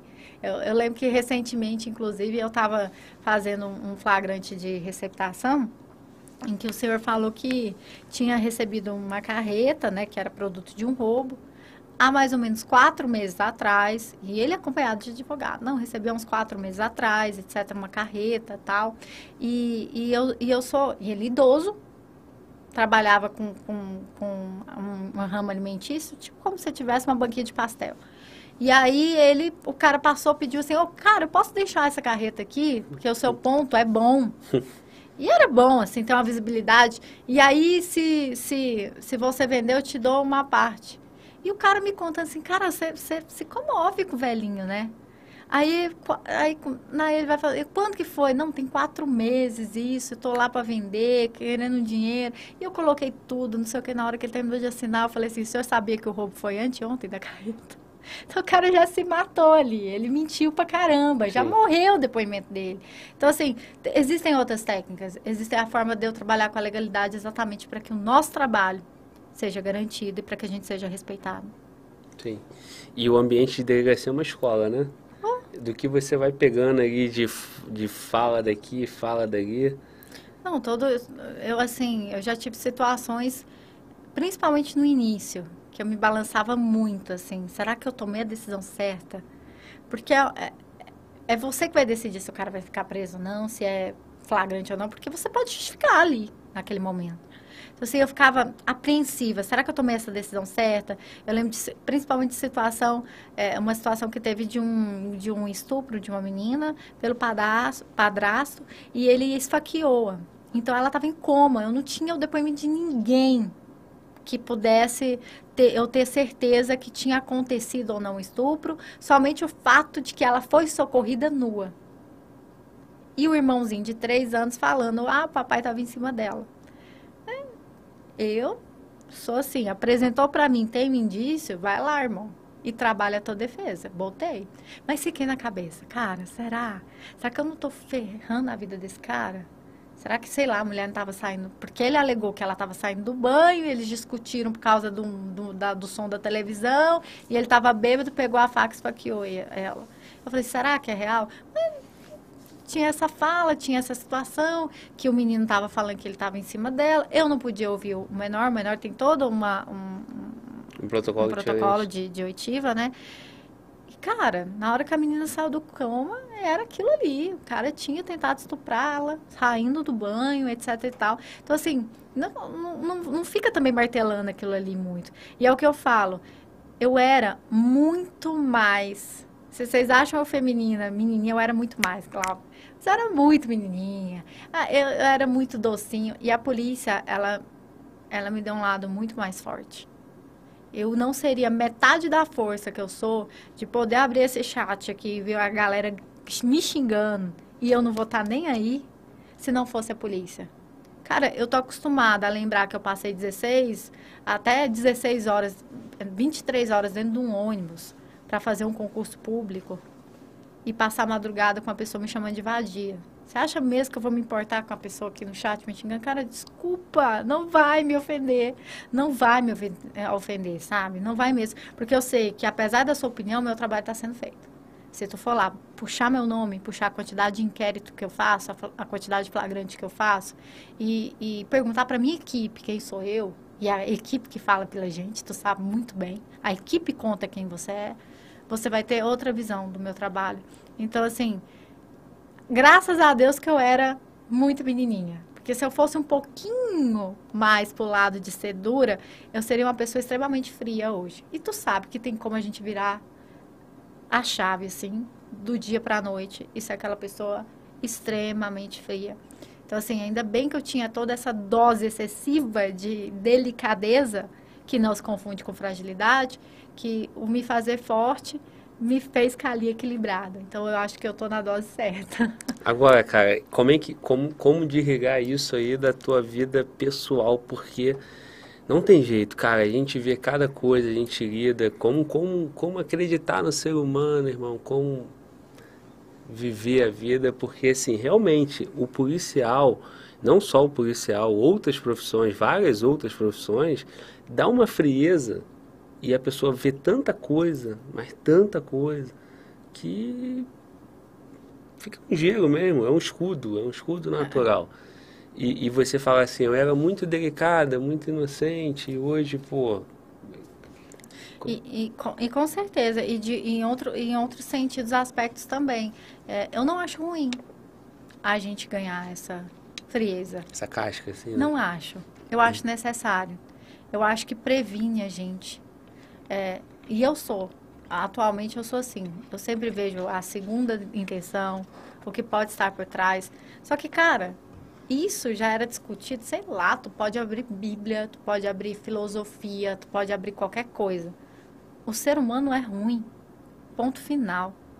Está na Bíblia, está no, em Rousseau, está em qualquer linha de pensamento que tu siga. A, a, a discussão é se ele nasce ruim ou se ele se torna ruim. Eu não vou nem entrar nisso. Sim. Mas o ser humano é ruim pra caralho. E é um ser extremamente individual, extremamente invejoso, extremamente competitivo e que não mede esforços para causar o mal. E, e, e, cara, eu não preciso estar na polícia para viver isso. Eu tenho certeza que quem não é da polícia, o Thiago, Tiagão. Tiago aqui, ele vai lembrar de situações, às vezes, assim, de amizades ou de episódios que ele falou assim, cara, eu achava que isso só existia em novela. O cara ser tão filha da puta assim. Sim. E não. Eu não preciso estar na polícia para saber a capacidade do ser humano. Só que com a polícia é aquilo ali todo dia. Isso que eu tava Todo esperando dia. você falar. Todo é dia. todo, Todo dia. dia. Aí você vai E você perdendo continua a te fé, surpreendendo, né? Tu vai assim, cara, o que mais que eu posso ver? Que mais que o ser humano é capaz de... Eu, eu tava discutindo isso, inclusive com o meu namorado, que é policial militar hoje, sobre o caso do, do, do rapaz congolês, né, que é do Congo, que foi espancado por 15 minutos até a morte. E as lesões do IML dele tratavam de lesões de perfuração no pulmão. Cara, bateram nele com um pedaço de pau nas costas até perfurar o pulmão do cara. Tu- tu tem noção da capacidade do que, que é isso, do quanto absurdo é isso, de, da animalização, da coisificação do ser humano. Então, é, é, o ruim é nos tornarmos essa casca fria. Mas eu, eu prefiro surpreender do que decepcionar. Eu lido melhor com surpresa do que com frustração. Então, assim, eu prefiro desconfiar mesmo de todo mundo e tá, pra mim tá tudo ok. Muito bom, muito bom. Rapaziada, você que tá em casa aí, ó, deixa o teu like, o chat tá aí pra isso, pra você.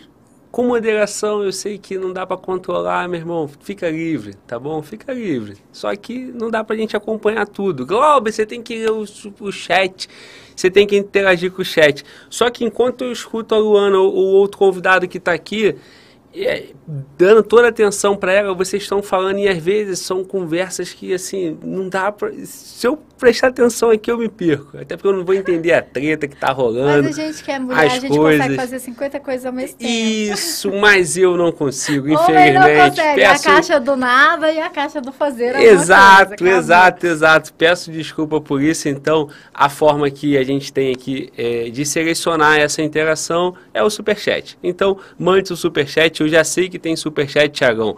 É, tá aparecendo para mim aqui a partir do Vitor Melo, mas eu acho que teve um anterior, tá bom? E, e eu vou ler o superchat aqui já já, beleza, rapaziada? Então, manda a tua interação, deixa o like aí. É, porque eu acho que eu vi um superchat antes desse, chegando. Tá chat, Beleza, tá. Aí dá uma olhada aí, de repente, dentro da Eu posso transmissão contar o que tá lá. rolando no chat, porque eu, não- eu sou desobediente. Tu já percebeu rápido? Eu sou Ah, tu, tu, tu, eu tô não... aqui lendo o chat, tô de boa. É, a Mas galera- desde quando a galera, a mulher escuta o que o homem A fala? galera tá subindo uma hashtag que é raspa a barba, Glauber. Que isso, cara? Não, faz isso não, cara. Rapaz, Aí o povo fala assim, ai, você anda maquiada. Manda o homem tirar a barba. é, cara. Ah, Ó, ah. rapaz, se eu já tô derrubado assim, sem a barba, hum, vai ficar ruim. É a maquiagem do homem, E e, é ainda bom mais é essa, eterna. e essa barba branca aqui mostra, mostra, mostra alguns anos de estrada aí. não tem como tirar. É, A rapaziada não, não perde, não perde tempo Tá, aqui não, a galera cara. já, eu já falei que eu tenho um namorado que é policial militar, né? Então já a galera já se tocou, Falar já, aí já. deu uma melhorada, né? Deu uma segurada. E tu tá ligado que o polícia, o polícia tá ligado, né, irmão? Então você pode achar que o polícia não tá ligado, mas o polícia tá ligado, Tá parceiro. ligado. Então, vamos lá. É essa parada aí. É, E é outra coisa, né? Que eu, é só um adendo, né? Que a, a galera acha que por eu ser, assim, super defensora da mulher, tal, etc, tal, eu não tenho a vontade de ter uma família, de ser mãe, etc e tal, porque a mulher é muito independente, que a mulher que trabalha demais, que a mulher é XYZ, é, ou a mulher ela é dona de casa ou ela vai ser bem sucedida profissionalmente. Cara, eu quero os dois, eu não tô nem aí. Se você pode ter os dois, sendo o Glauber, ele pode ter os dois, eu como mulher quero ter os dois. Eu quero sim ter família, eu quero sim é, me casar, eu gosto. Tradicional, olha, Aí, nessa Tradicional, hora, nessa hora o Papa Mike tá lá vibrando, aí, irmão. Tomou Então, um assim, recadão eu aí, quero- né, parceiro? Eu quero tudo isso, mas também quero, eu quero ser reconhecida pelo lado profissional. Não, eu não quero ter que escolher. Sim. Igual eu te falei, a mulher às vezes ela, ela tem situações assim vexatórias. é, pelo fato simplesmente de estar grávida. Eu estava te contando que no dia que fui tomar posse, tinha uma colega grávida tomando posse, e aí eu ouvi um comentário, poxa, cui- coitado do, do fulano, né? Que era a, a, delegacia que a pessoa ia, já vai receber a pessoa grávida. Calma aí, ela não tem direito de estar grávida, né? Estar grávida transforma ela numa profissional um pouco menos, menos legal de trabalhar. Ai, quando eu vou trabalhar com uma mulher que ela tem o perigo de estar grávida, eu tenho que rever se eu quero tê-la. E, cara, isso acontece. Tu sabe que, assim, eu preciso falar para alguns homens que não têm noção, mas eu tenho certeza que vocês são bem instruídos, que a mulher é perguntada se ela é casada, se ela tem filhos em uma entrevista de emprego, quem vai ficar os filhos dela, se ela quer ter filhos. Então, assim, são situações, assim, que a gente também tem que lidar. Eu não abro mão de nada. Não tô afim de virar a velha da lancha, de ficar sozinha na vida. Eu não. Tem a velha da lancha? Oh! O pior é que normalmente não é a velha da lancha, né? É uma mulherona foda pra caralho, né? A galera não reconhece. Tem uma molecada aí que tá querendo a velha da lancha, com certeza. é, bacana isso, cara, bacana. Então quer dizer que em breve teremos Luana gravidinha. Ah, não, não calma não, aí. também não foi isso que eu disse. Não foi bem isso que eu disse, gente. Calma, tô falando que eu quero ter uma família. Não, uma mas filha é, é muito é bom, cara. Eu tenho dois, eu é, sei como é que é bom. Sabe qual é a diferença, cara, que eu falo? Por que, que às vezes a mulher se torna tão dependente emocional do homem e ela fica no relacionamento? Tu já viu aquela mulher que fala assim, cara, por que, que ela tá nesse... Ela insiste nisso? Por quê, velho? Primeiro que ela passa por uma violência psicológica em que ela acredita que esse cara é o cara da vida dela e que nós mulheres fomos doutrinadas, pelo menos eu posso falar por mim, tá? Que a gente deveria ter poucos namorados, poucos relacionamentos, casar logo, casar com o primeiro namorado ideal, ótimo. que o homem não, o homem vai passar o outro, senão tá tudo errado nessa parada. Então a gente parte primeiro desse pressuposto. Então a mulher é doutrinada assim, ela cresce com essa ideia, tenho que casar com cara, a, a, ou então com cara que ela, sei lá, perdeu a virgindade, alguma coisa nesse sentido. E aí, ela aceita aquele comportamento abusivo com base nisso. Só que qual, qual que é a principal saída? Cara, você quer, eu quero casar, eu quero casar, eu quero constituir família, eu quero constituir família. Mas se não acontecer, tá tudo bem.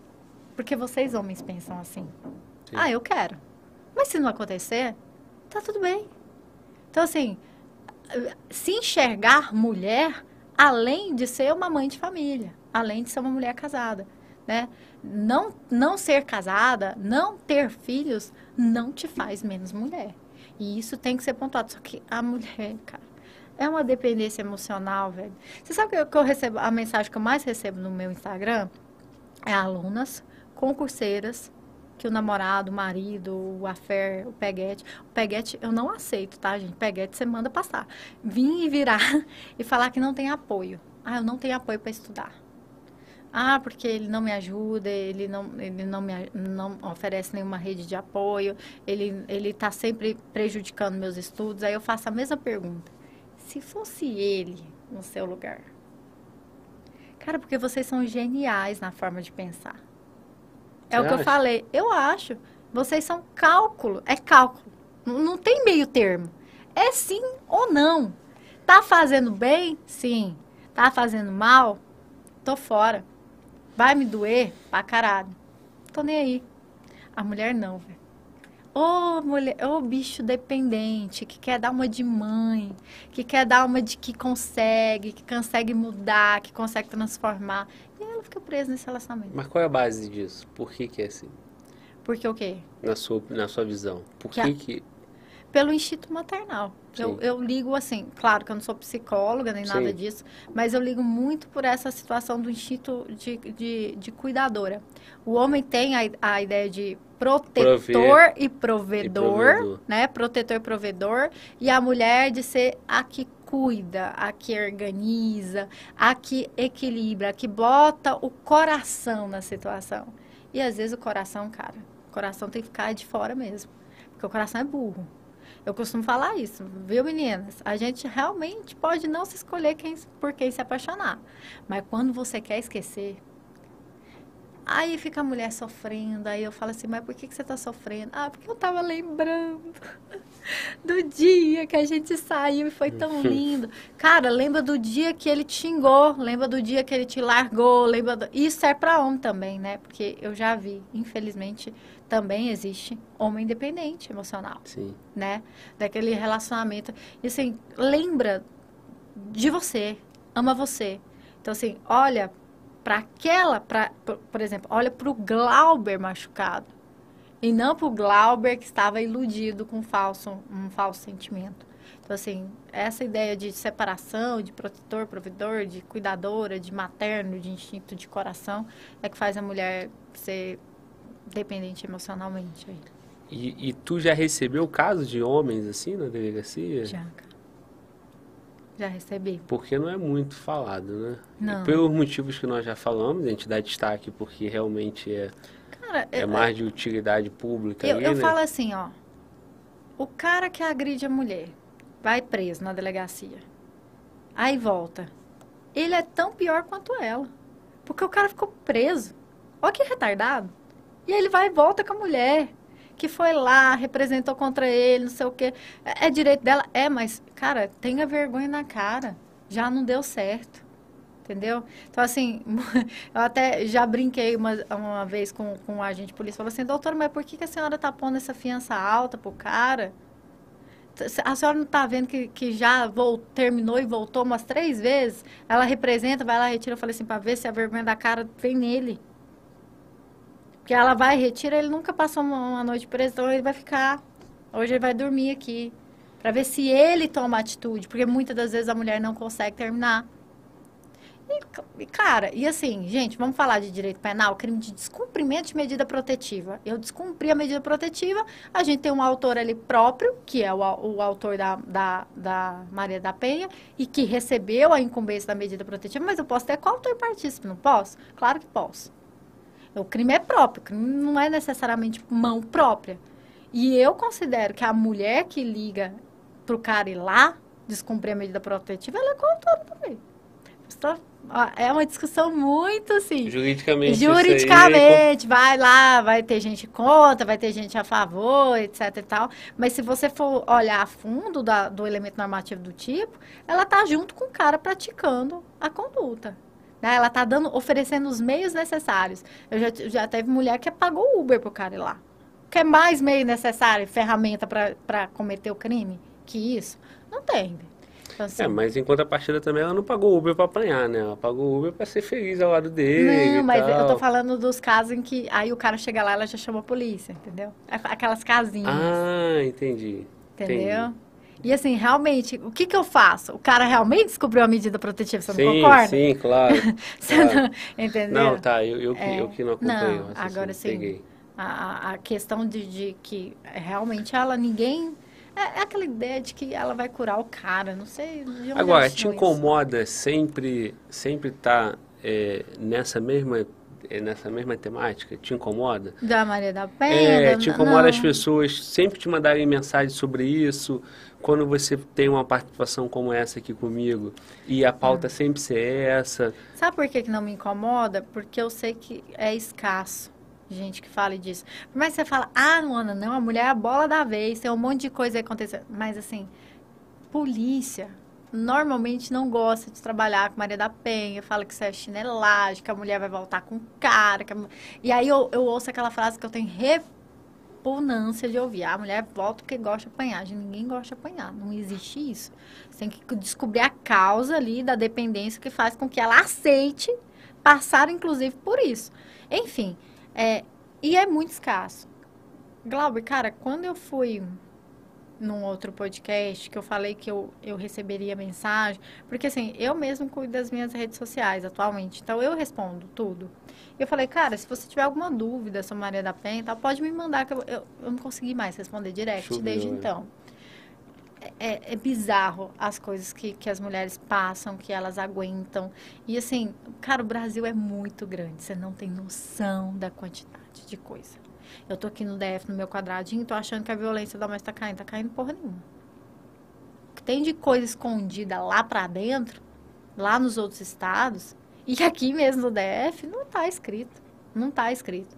Então, eu. É lógico que eu gosto de trabalhar com outras, outras vertentes, com outros leques. Eu não sou só uma mulher que fala de Maria da Penha, mas eu acho que, que se tem eu para falar e, e se, e se precisa que seja eu, eu tô aqui. Eu tô aqui para falar, para te ouvir, para te aconselhar. E assim, e falaria para vocês que estão aí no chat, a galera, as mulheres, os homens que tiverem dúvida, que tiver uma amiga tal, manda lá falar comigo, eu vou dar um jeito de responder esses directs, porque a gente precisa realmente parar com a violência em qualquer aspecto. Ah, é, ainda tem coisa que te choca? Qual é o caso assim que mais te chocou? De violência doméstica. Porque assim, as pessoas acabam simplificando muito uma coisa que é muito complexa, né? Então parece só que é uma discussão ali, um deu um tapa no outro e a outra depois chorou e pediu para voltar. Não é isso. Isso aí é, é, até atrapalha, né? Se a gente simplificar Sim. dessa forma. Não. O que que tu já vivenciou ali? Aí eu tô pegando mesmo o, o nossa, nossa pegada aqui de vivência, de experiência. Qual caso, qual caso que te, te impactou, assim, que tu falou assim, meu Deus? Três casos que eu já falei de um, de alguns deles. E assim, o principal que me impactou foi quando eu recebi uma mulher na delegacia, com voz de querendo vomitar, repunando, repunando. E ela era. Ela tinha iniciado trabalhando na casa de um, de um certo senhor como empregada doméstica, eles acabaram se envolvendo emocionalmente. Ele permitiu que ela permitiu que ela morasse com ele em troca dela continuar limpando a casa, né, trabalhando, fazendo serviço doméstico. Ou seja, ela ganhou uma casa, perdeu o salário, nada com nada. E durante esse trabalho aí, em que estava em que tava esse relacionamento ele muito agressivo, muito agressivo, e um dia ela estava limpando o chão da cozinha, ele entrou, pisou com o sapato sujo, deixou meio, meio sujo. Ela falou assim: pô, toma cuidado aqui que acabei de limpar aqui o chão e você podia ter limpado no tapete. Aí ele falou assim: não, você, você é paga para limpar. Se eu sujar, você vai limpar. E ela, não, mas não é assim não, não. O detergente tá aí, eu comprei para você limpar. O pano tá aí, eu comprei para você limpar. E nisso ele pegou o vidro de detergente e fez ela engolir o vidro de detergente. E essa mulher chega na delegacia nessa situação. Então, assim, é, é bizarro. E, e, uma, e o mais triste é que eu a enviei para o IML, não consegui constatar por laudo preliminar uma lesão, nem na garganta, nem na laringe, nem nada disso. Se eu não tenho laudo preliminar, você sabe, a gente fica de mãos atadas. Eu não posso. O cara respondeu ali por uma via de fato, uma ameaça, pagou a fiança. Pagou cara que fez a mulher engolir um vidro de detergente. E o motivo, né, cara? Tu vê as coisas assim. Não é? Tu não consegue ver lógica nisso. Aí teve um outro caso também que envolve violência doméstica e sexual, que foi de um, uma, um cara que era casado com uma mulher e aqueles cara bem, bem machista. Mulher minha não fala com ninguém. Se a mulher dele não tinha celular, não tinha telefone, se ela quisesse ir ao supermercado, era com ele. Ela tinha que pedir autorização para sair. E assim ele também doutrinava os filhos do casal. E quando a menina, que era filha do casal, completou uma determinada idade, ele conseguiu um emprego para ela de recepcionista no mesmo lugar que ele trabalhava como segurança. E os seguranças notaram que, que a menina, toda vez que era o plantão dele, demorava um pouco mais para sair e ele ia e jogava algo na lixeira. Seguranças. Olha como é importante você se meter. Cara, se meta, tá, gente? Pode se meter. Se metam, vocês salvam vidas se metendo. Se metam mesmo. Os seguranças foram lá, abriram um lixo e pegaram uma camisinha descartada. Que isso, cara? Cara estuprava a filha dele. E era tão bizarro, Glauber, que ela não tinha noção ela não tinha noção. Porque desde que ela tá ali, ela tá doutrinada numa situação aqui, ó, fechadinha. Ela não sabe o que tá acontecendo. Ela não tem noção do o que, que é. é outro, né? É, é, tipo a ideia de que daquela mulher também que foi estuprada e teve seis filhos do pai, que a mãe falava que a filha tinha que ser mulher do pai. Então, assim, na ideia dela, era isso. Ela não tinha noção nem que estava acontecendo. E quando eu liguei para a família da, da mulher do cara. A, a mulher do cara assim, choque, sem entender. Não, mas calma aí. O que que ele. Como que é? Eu acho que a mulher nem se conhece, ela não sabe nem, nem conversar sobre sexo. Quando eu ligo para a irmã dela para levá-los, né, para casa dela, A irmã dela falou assim, fulano, ela tá viva? Eu achei que ela tava morta. De tão isolada que o cara deixou essa mulher. Então, assim, gente, a Lei Maria da Penha é muito necessária. É muito, é E- muito e- bizarro. E, essa família toda já entra num, num distúrbio mental que não consegue se conectar, né? E ver o universo de outra forma porque tá com um problema de fato. É o que eu falo. Infelizmente, como eu reparo o dano que foi feito nessa menina? Não tem. Nunca mais, cara. Assim, eu sou cristã, né? Eu acredito muito, claro, em Deus, em, em Jesus e no poder de transformação, de cura. Mas a realidade é que não tem como, a não ser se você acreditar num milagre mesmo. A vida dessa menina tá marcada pro resto da vida. E é por isso que a gente a gente entra em uma outra discussão, em, em outros casos que envolvam violência sexual contra a criança, em que o nosso olhar ele tem que ser maldoso. É por isso que, que a gente, como policial, é bom. É bom desconfiar de tudo. É bom ser chato pra caramba.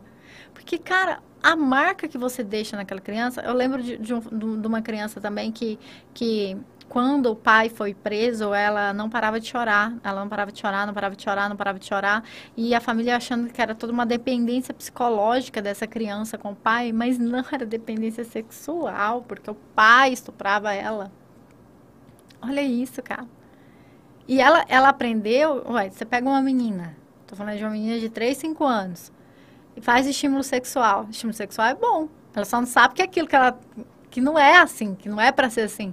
Então ela cria uma dependência da, daquele prazer. É prazer. Então, assim, quando o pai foi preso, ela perdeu a fonte de prazer dela. Cara, olha Caralho, que mundo é esse, irmão? que bizarro, velho. É foda, né? Ah, eu não vou falar mais não, eu vou começar a chorar, porque eu sou chorona, não, tá, não, gente? cara, isso, isso, é, Uhum. isso é. É pesado. Toda vez que envolve criança, que envolve abuso sexual, é sempre pesado. Eu já começo a tremer, eu É choro, pesado aqui, seja convidado mulher, seja convidado homem. Eu fico aqui embabacado também. É, é muito pesado, cara. Muito. É muito pesado. E, e eu percebo que da mesma forma que. Da mesma forma não, né? A, a violência doméstica, assim, ela tá um pouco banalizada nessas crenças que ah, ela continua porque quer, o que você falou, né? Que você repudia. Apanha porque quer. Você repudia o tal do apanha porque, porque quer ou porque gosta. Mas ainda, graças a Deus, eu percebo que a violência sexual ela não é tolerável. Assim, então isso aí, seja homem, seja mulher, quando é com criança, então é, é um, um apelo popular enorme. É um apego popular enorme, mas ainda, Glauber, eu posso te dizer que a violência sexual contra a mulher adulta, ela ainda sofre vários estigmas. É, a, a violência sexual contra a criança, não. Não tem conversa. Sim. Zero tolerância. Da mulher, mas A Por mulher que, que você tava com adulta, essa né? roupa? Sim, Por que, que você tava nesse lugar? Por que, que você não contou antes? Porque, principalmente, por que, você não falou antes, né? A gente, vamos falar de casos famosos. Do caso da... é, qual foi a Dani Calabresa? Ah, aquela... Sim, eu sei, com o diretor. É, é Márcio Meg, é Márcio Meg. Isso, com- a maior discussão era por que, que ela só foi denunciar depois de tanto tempo. Uma pesquisa feita em Estocolmo, ela demonstra que mais de 79% das mulheres não têm noção que sofreram um abuso. A gente não quer se ver nessa situação. A gente tem ideia de que o estuprador é o cara que sai à noite no meio do beco com a face desconhecida e me e, e vem e transa comigo à força. E cara, não é, não é sempre esse cara desconhecido. E normalmente não é, normalmente é um cara conhecido, um cara que tem fácil acesso a você.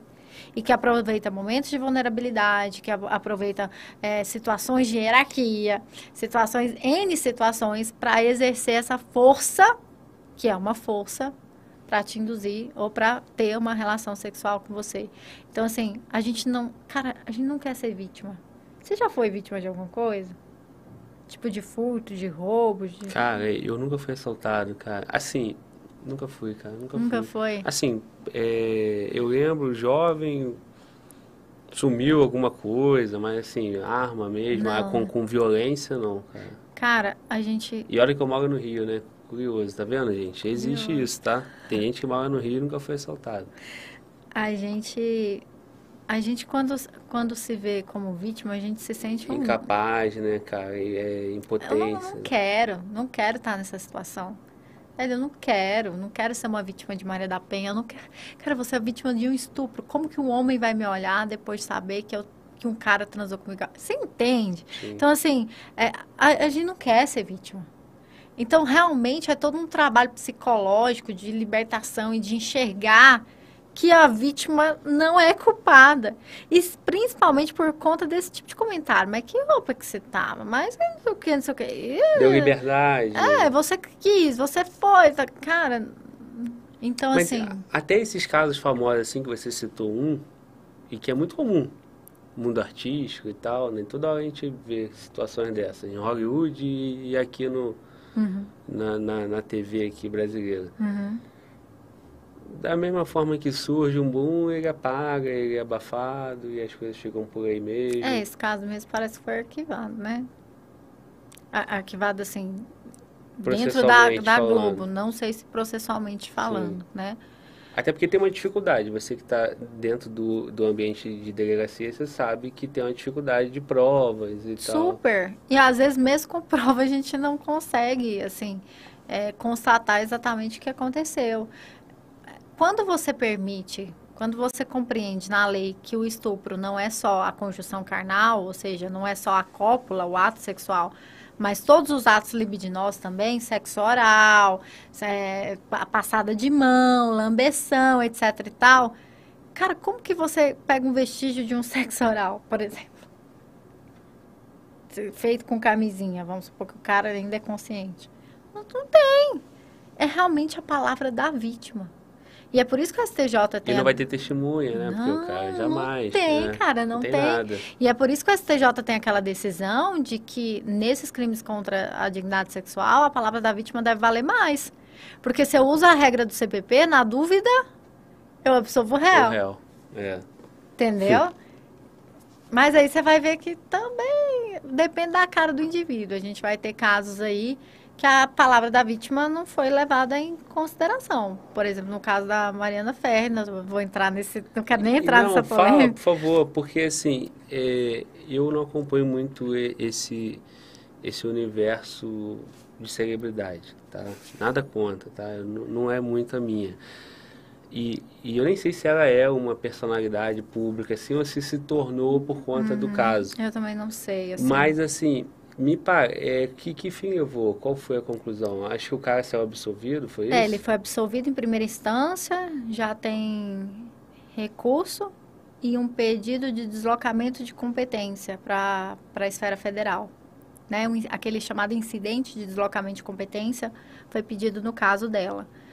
É, então, o principal situa que da, da- da- do caso Mariana Ferri... Qual é o caso dela? Ela estava na boate, foi isso? Ela estava num, num estabelecimento, né, numa boate lá em Santa Catarina, teria sido ou entorpecida ou a- ela, alguma substância que a fez perder a capacidade de resistência, é, ao ponto que ela chegou num, num- numa área reservada e acabou ocorrendo sexo ali naquele lugar.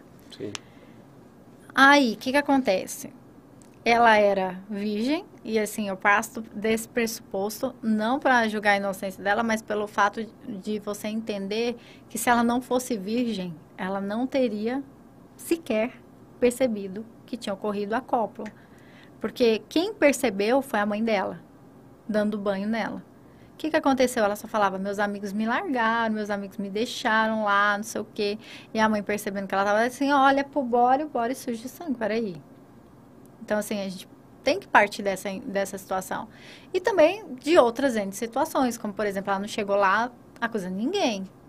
Inclusive, o autor que foi, assim, não chegou na delegacia acusando ninguém. Ela, ó, cara, a- alguma, coisa, aconteceu. aconteceu. Sim. Aí, e outra coisa também que a gente tem que levar em conta é que o, o autor, até onde eu sei, tá, gente? Eu não tive acesso a todo o processo. Isso aqui são, são, Público. são é, por exemplo, é, é os memoriais do Ministério Público, alguma Sim. coisa assim que está publicado. Ele foi ouvido na delegacia e ele negou ter tido qualquer. de conhecer a Mariana. Esse cara chega na delegacia e nega conhecer Mariana. Ele tá na delegacia aqui, ó. Bebendo água. A Mariana tinha feito um teste no IML e tinha dado positivo para conjunção. Tinha sêmen dentro dela. A policial pega a bebidinha do cara, Top. descobre que ele, que o, o sêmen lá é dele. Então, assim, peraí. Vamos, vamos encaixar aqui. O cara chega lá e fala que não conhece ela. Sim. O seu material genético está dentro dela? Aí ele volta atrás. Ele estava na Europa, ele pega o advogado, volta atrás, tá? E passa ali a fazer a sua tese de defesa, que é o grande cerne da questão. Eu não sabia que ela estava em uma situação de vulnerabilidade. Mudou então, a versão. Então ele alega erro de tipo. Eu não, eu não, eu desconhecia que ela estava em, em situação de vulnerabilidade. Só para a galera entender, eu ter sexo com a maior de idade, ele, ele é crime? Não. Ele vai ser crime se for com violência, grave ameaça ou se ela não tiver capacidade de resistência, seja por uma enfermidade mental, seja por estar drogada, incômoda, sonâmbula, sei lá, alguma coisa nesse Uhum. sentido. E aí o grande cerne da questão, Glauber, é quando eu vou analisar a vulnerabilidade dessa pessoa? Qual que é o momento de eu dizer, não, essa pessoa tem capacidade de resistência ou ela não tem? Correto, na minha visão, é no momento. Mas todo o julgado dela foi feito com base em aferições posteriores. Porque ela foi, o, o- a grande, o pessoal vai falar, ah, mas o juiz, e consta no, no inquérito, que o laudo toxicológico dela deu negativo. O laudo toxicológico dela foi quatro ou cinco dias depois do fato que ela foi submetida. Velho, fala sério. E essa- vocês bebem e cai no bafômetro. Você pode ter acabado de beber. Vai dar positivo? Nem sempre. Imagina quatro dias depois. Droga. Cara, tem droga de efeito assim, ó.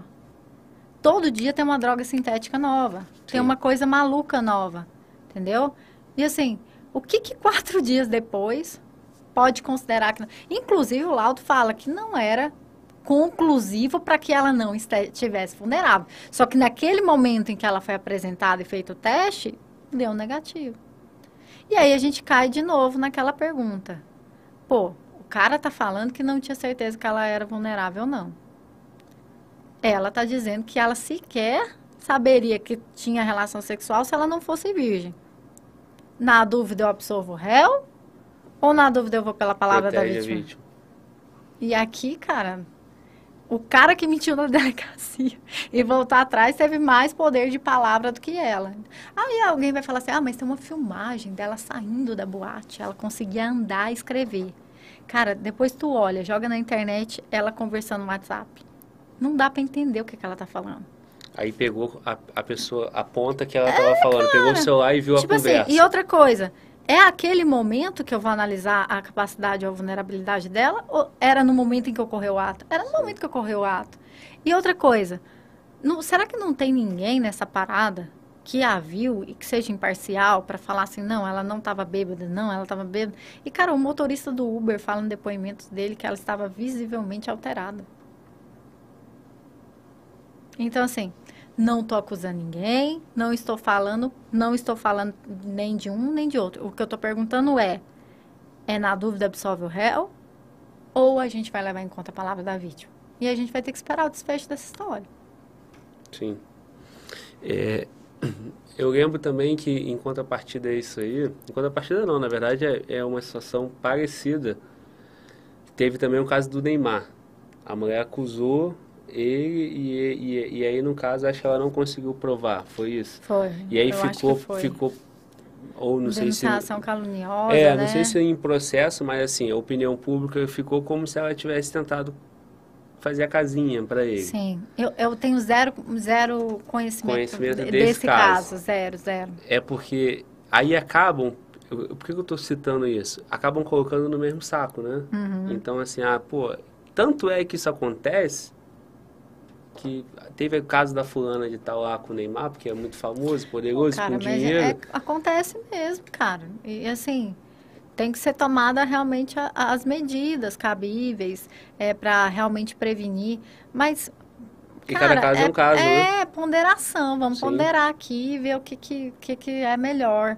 Então, assim, não- um caso não tem que excluir o outro, Sim. né? Não tem que a gente trabalhar no 880. Não é sempre uma casinha. E aí quando e começa... a minha análise é 100% jurídica. Sim. Qual que a gente vai, qual que é a tese? Na defesa a gente Sim. absolve o réu ou a gente vai na palavra da vítima? Sim. E aí sim, agora, usando o termo correto, em contrapartida a isso aí, tem um caso do Robinho, que não foi aqui no Brasil, É. e aí complicou. Cara, o do Robinho, velho, eu fico pensando que se não fosse a, a grande força de vontade da, do que a gente chama de Ministério Público de lá e da investigação de lá, ele também não teria sido sentenciado, não. Porque a, a, a albanesa, né, chega e fala, ó, cara, foi estuprada por uns seis caras. Drogada, maluca. Todo mundo é ouvido? Não, não, é, transei com ela, mas assim, é, alguns falavam que transou, os outros falaram que não. Quem tinha o material genético já falou que transou mesmo, mas que ela estava consciente. Aí ficou a mesma discussão. A palavra da vítima ou dos, dos caras. E aí, velho, eles caíram na interceptação telefônica, comentando. Né? E aí tem, tem a, a, a conversa, o Robin, ela tava doidona, tava apagada, pus ela pra chupar, pus ela pra fazer isso É aqui. mesmo? Foi. Foi aí que se fudeu. E aí não tem um tal do... Eu não, eu não tinha conhecimento É. da condição. Tava doidona, tava apagada. Chamei os caras tudo pra pegar ela. Sim. Aí. Só que ali no caso do Robinho, é, a gente vai ter uma dificuldade de cumprimento de sentença, né? Porque a gente tem uma sentença estrangeira para ser cumprida no Brasil. E assim, é, o, o Robinho nunca vai poder ser extraditado para a Itália para poder ser, cumprir pena, porque brasileiro nato não é extraditado. Uhum. Mas existe um pedido né, de execução da pena que pode ser re- requestado e parece que a Itália já ia pedir e que depende aí dentro da lei de imigração de um acordo de cooperatividade recíproca, tipo, o Brasil também tem que se tem que se comprometer que se for o contrário vai acontecer, vai vai vai cumprir de lá e de cá. E eu acho que, a, que pela mídia do fato, ele vai acabar tendo vai acabar cumprindo essa pena aqui. Mas é 100% vontade política e diplomática. É aquela decisão que, que depende lá do Ministério é, da Justiça, é isso? isso, eu tô falando isso, besteira, porque tem é. tempo que eu não tô estudando, É, professora. exatamente. Me perdoe, Então, tá? assim, vai depender de uma questão puramente diplomática. Mas ele já foi condenado, assim, na trânsito julgado? Trânsito em julgado. Já Que te- foi recente tinha agora, é a isso? condenação e aí Nove trânsito em anos? julgado. Nove É anos. isso? Isso. Nove anos.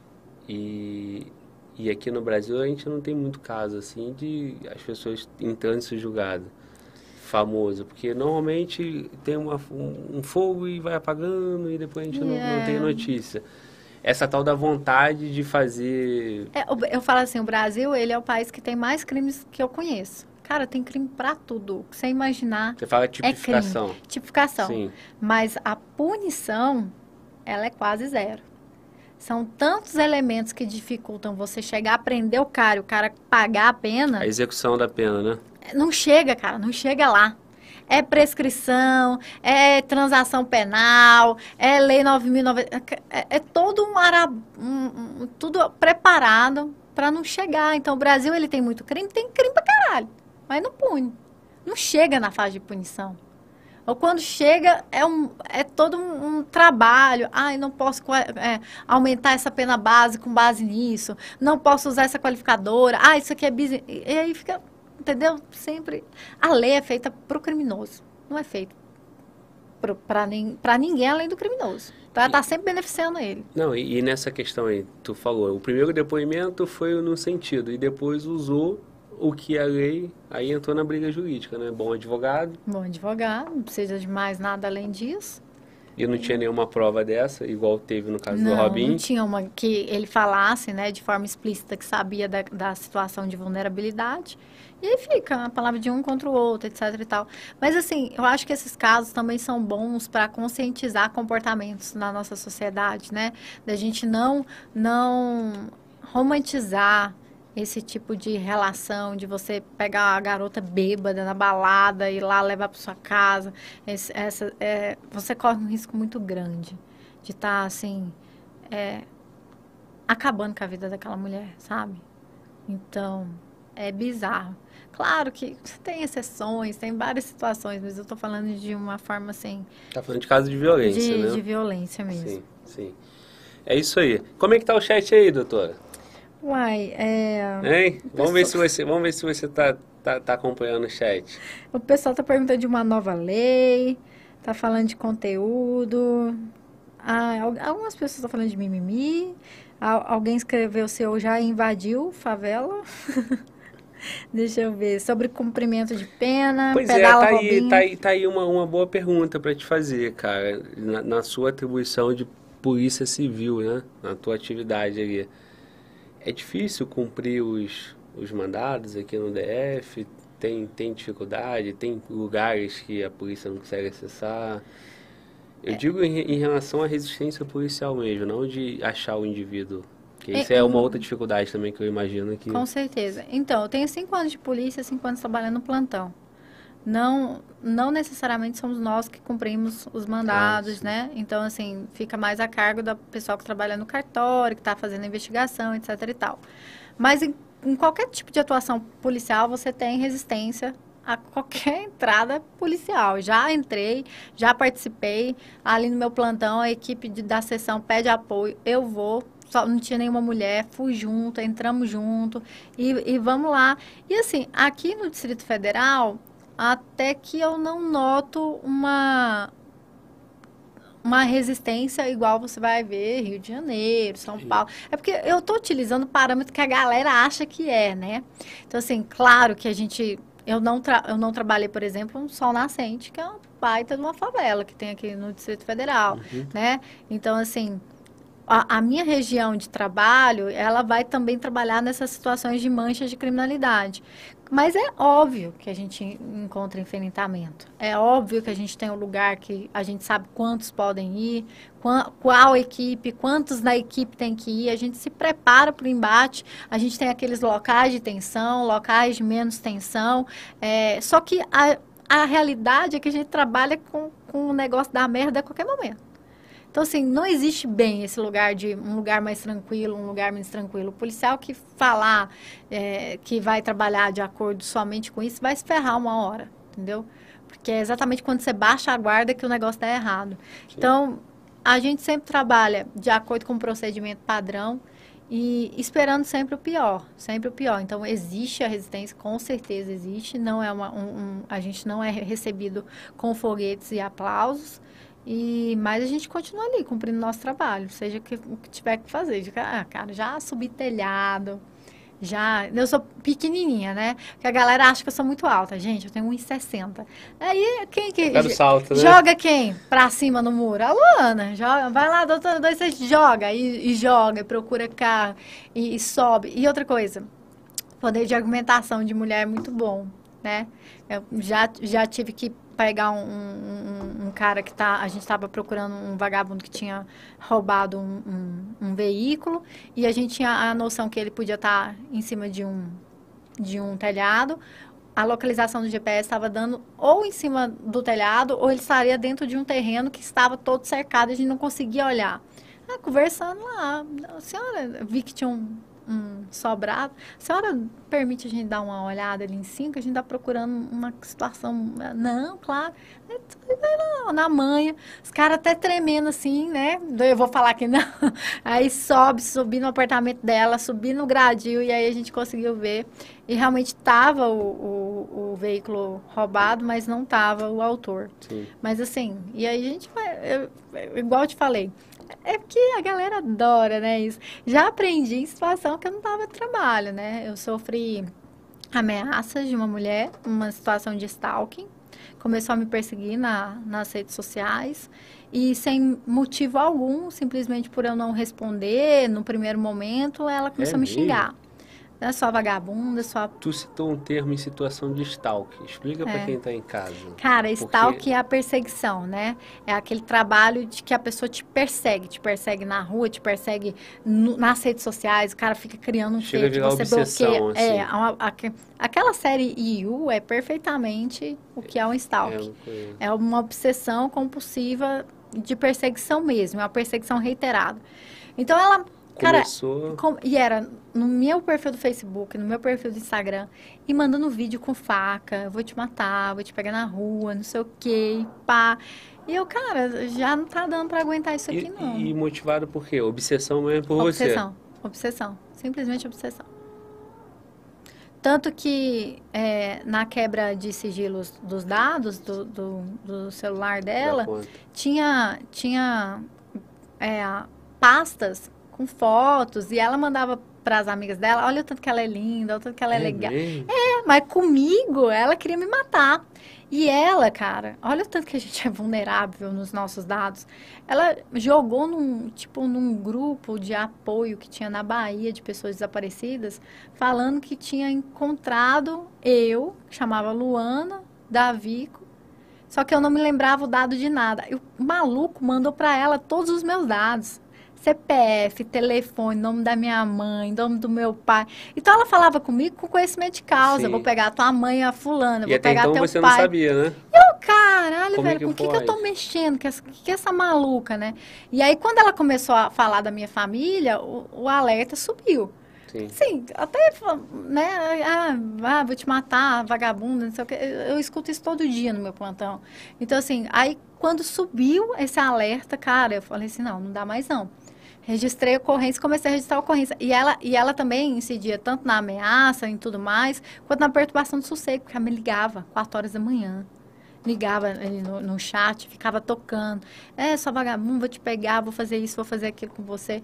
E a gente conseguiu uma quebra. Cara, é o que eu falo, a investigação cibernética, né? Uma quebra de dados do Facebook. Uhum. E o Facebook me deu a localização dela.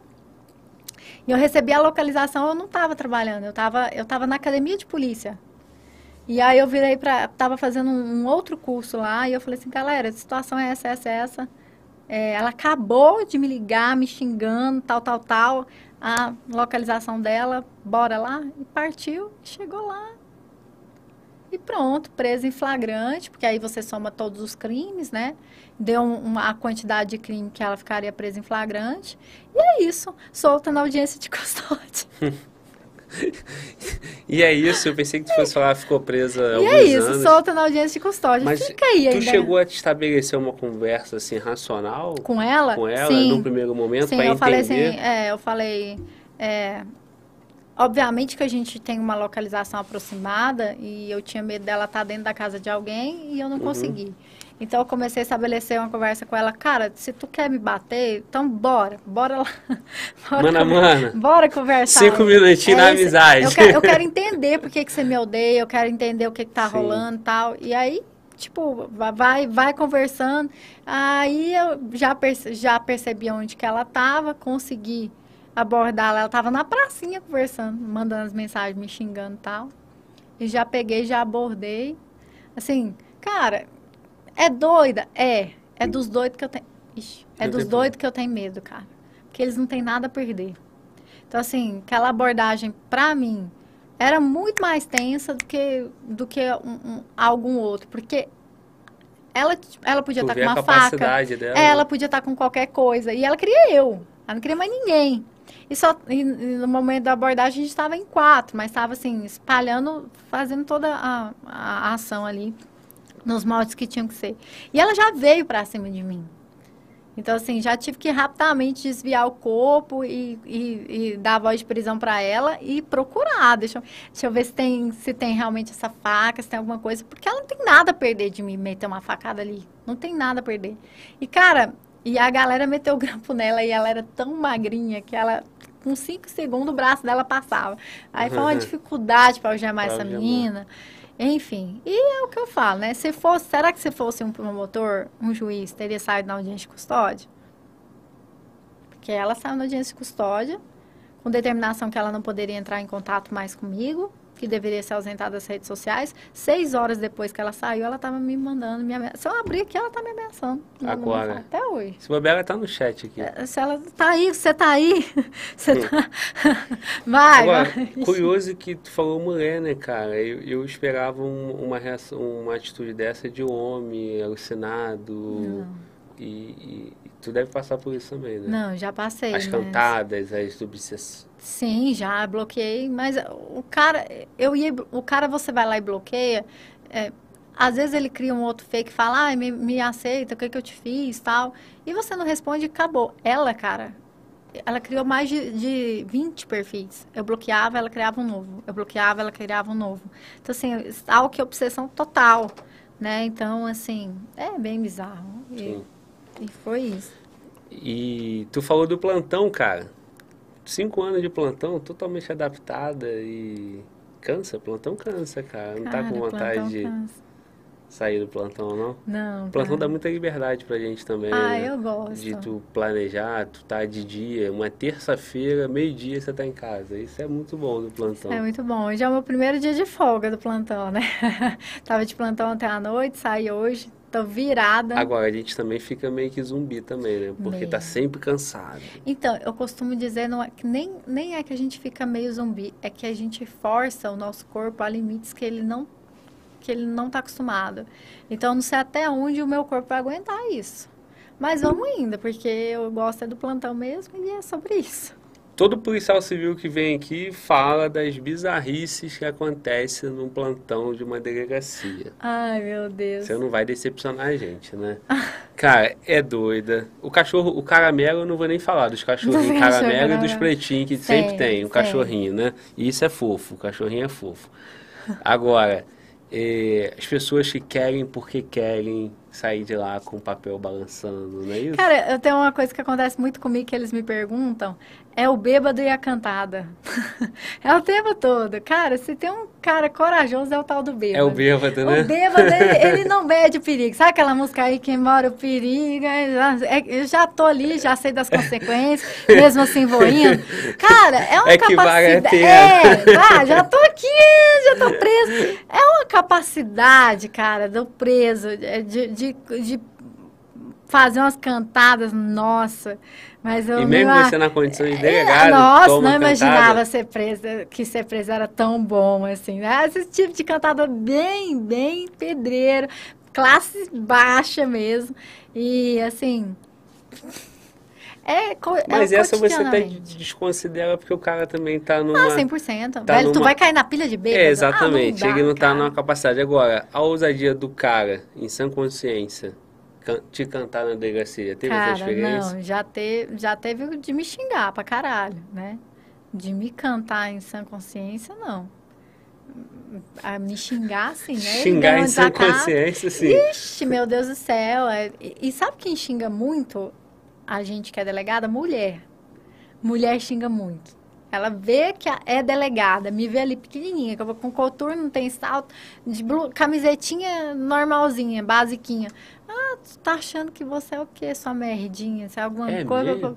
E eu falo assim, rapaz, eu não sei o que que eu sou, não. Eu sei que eu vou meu plantão vai acabar agora, eu vou embora pra casa e tu vai ficar presa, né? O problema é seu. E também tem aquele cara que fala, ah, você sabe quem é meu pai? Aí eu falei assim, eu sou o ratinho pra fazer DNA? Sei lá quem é seu pai, meu filho. Eu não tô aí, eu não tô nem aí pro DNA, você tá procurando o lugar errado. Essas aí são as clássicas de plantão. Aí tem uma situação também de uma, uma vez, uma, uma, uma mulher que estava embriagada, e aí ela queria ir para casa, ela chegou na viatura que estava parada de- da polícia militar e falou assim, é, me leva para casa. A polícia militar, não, a gente não tem autorização para te levar para casa, não. Meteu um tapa no PM. Aí vai para delegacia. E resistência, desacato, caramba, não sei o quê.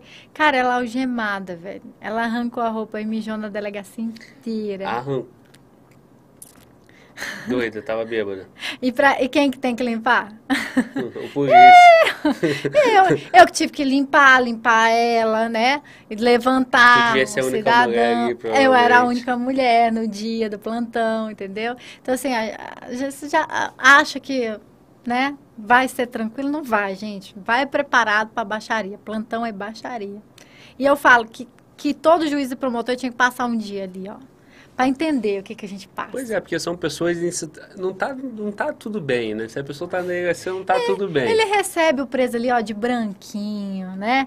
De roupa bonitinha. O que tava bêbado já passou, o que tava descontado. Ele, o cara tá lindo, o cara argumenta, ele, ele formula frases. Não viu o que, que ele- eu Ele passei tem lá. 24 horas pra pensar o que, que ele vai falar. Exatamente. Não, eu tenho ali 10 minutos porque já tem outro flagrante chegando. Sim. Entendeu? Então, assim, pô, bizarro, cara. Não, não tem condição de, de, de querer da gente a mesma tratativa que eles vão ter ali, né? E, e o Brasil também é, é muito acostumado a, a aguentar a ofensa de preso, assim. Eu vejo vídeos aí que circulam na internet, o preso cagando na cabeça de juiz, motor, entendeu? Que em outros lugares, Pois é, cara. Cata, onde pronto, tu, acabou. tu, tu vai ver sentido a pessoa na delegacia xingar a autoridade policial ali, sim, delegado no dia, seja homem ou mulher, xingar. Qual a lógica disso? Você tá na delegacia, irmão. Aqui é o lugar que prende as pessoas. sim. E você vai chegar e vai xingar e vai. e- Então, tipo assim, que testemunho é esse? E aí, às vezes, a, a situação de. O ápice de loucura do cara é tão grande que ele reflete isso na audiência de custódia. Porque uma vez na audiência de custódia o cara falou que foi xingado pelo delegado e que ele era alto, forte de barba. E era eu. É Não, opa, é, não, é- não acertou em nada, né? Não, Talvez só no forte, né? Vai que você é boa de porrada forte aí. de ba- de barba. Eu falei assim: é, realmente isso aqui tava, tava bêbado legal aqui, não tava bom, não. Aí é Da isso. mesma forma, o cara bêbado pode achar que é 1,60m, uma moça delicada, e é um homem alto, forte de barba também, né? Ah, a menininha lá. Cuidado, rapaziada. Beba com moderação. Cuidado. Vamos ler o superchat. Tiagão, chegou a hora, meu parceiro. Tá no WhatsApp aí. Você conectou aí no. Tá, tem alguns aparecendo pra mim, eu vou ler esses e depois eu, eu vejo o... tem dois lá que não apareceram aí. Beleza, irmão, obrigado, cara. Ó, esse superchat aqui é do bom, hein? O Vitor Melo mandou em dólar, tá? Pra falar. Fala, Glauber, atualiza o Spotify lá, meu consagrado. Já não tenho mais tempo pra ouvir. Como é que é? Já não tem mais pra ouvir durante o trabalho. O cara já assistiu todos os episódios no Spotify, tá me cobrando atualização. Já cobrei a equipe, ó. Vou pegar trecho que eu tô falando contigo e vou mandar pra eles, pô. Se não me obedecem, tem que obedecer vocês. Então, vamos atualizar, irmão. Obrigado. Ele mandou parabéns e siga firme. É isso aí. O meu xará, Glauber Rocha. Porra, esse aí é bravo, hein? Glauber Rocha. hein? Caraca, irmão. Como é bom estudar, correr atrás. Tão nova, parabéns, Luana. Uma curiosidade. É bom para o ego quando você está numa situação que precisa dizer que você é delegada? Deve ser o máximo. Abraços, parabéns. Glauber Rocha, responda. As situações que eu preciso dizer que eu sou delegada e que eu digo que eu sou delegada é no desempenho da minha função. Se a galera acha que eu vou, tipo, na balada e vou meter que eu sou delegada, zero chance. Já- zero chance. Inclusive, até porque ninguém acredita. Eu até já tentei, mas não deu certo. É, já tentei uma vez, a galera, não, não é possível, né? É, Aquelas técnicas, não, se eu não quiser, o cara vem me paquerar na balada, fala assim, eu te beijo se você acertar, o que que eu faço? Não acerta nunca, né? Jamais. E, E- se ele acertar, eu falo que era, não, sou professora, errou. Qualquer coisa. Tá E, e outra, né? Se tu falar que é delegada, qual é a próxima piadinha? Ai, me prende. Ah, delegata, como que faz pra ser preso? Vai lá, ser preso, vai lá, uma experiência, vai lá, é ótimo. É ótimo ser preso. Inclusive, já deve ter por rolado no chat aí, né, cara? É, com É, certeza. sobre me prende. Fala, Tiagão. Ah, delegada, me prende. Vai lá, gente, galera, é maravilhoso levar um peladão, tá? Passar a noite ali na cela gelada com um monte de... É delicioso, vai, vale a pena, vale sim. É isso aí, vamos lá. Então, respondido, o Elétrico Marcos mandou.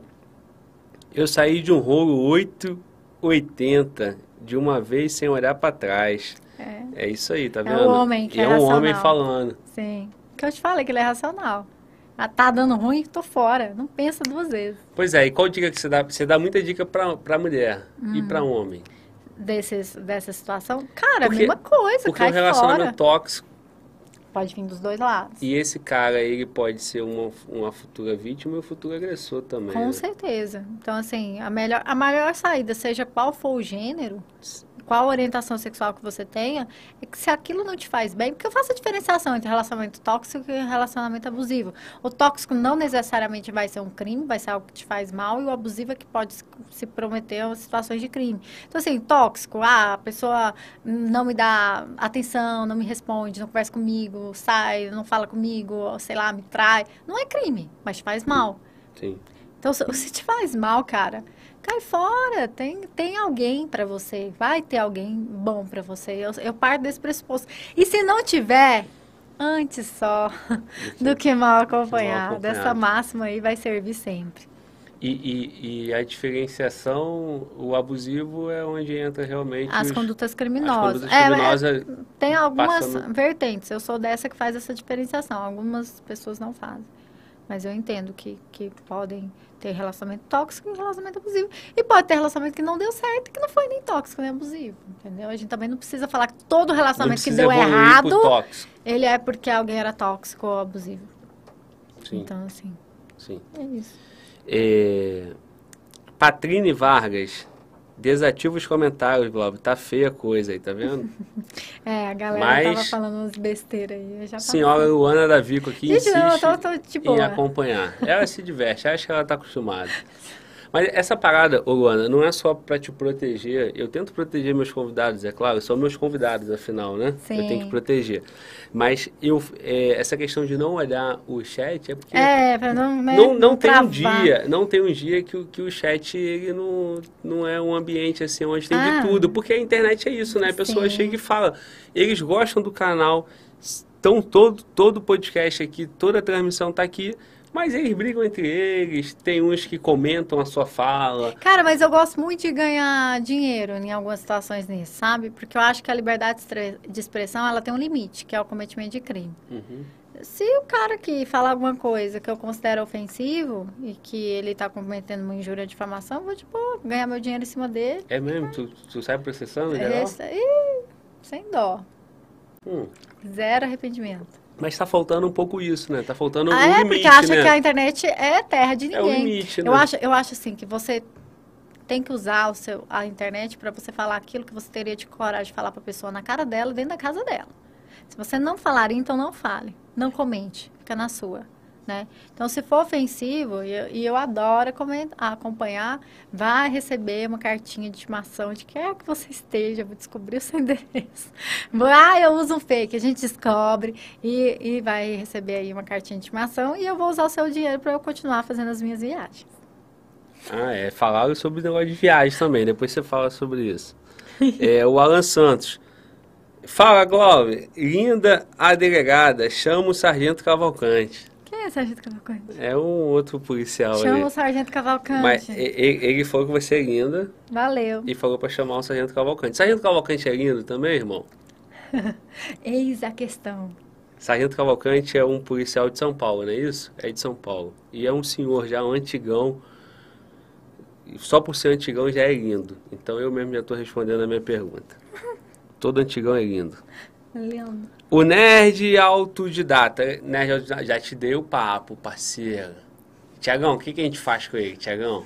Tem que chamar pra conversar, mano. Vou ter que chamar para conversar, assinar um contrato, nerd. Mas meu coração é bom e eu não vou, não vou fazer o que eu disse que eu. Aí também eu perco a minha moral, né? Como é que eu faço? E agora? É igual educar meus meninos. Falei, eu tenho que fazer, né? Porque senão, depois quando eu falo, não tem, não tem, né?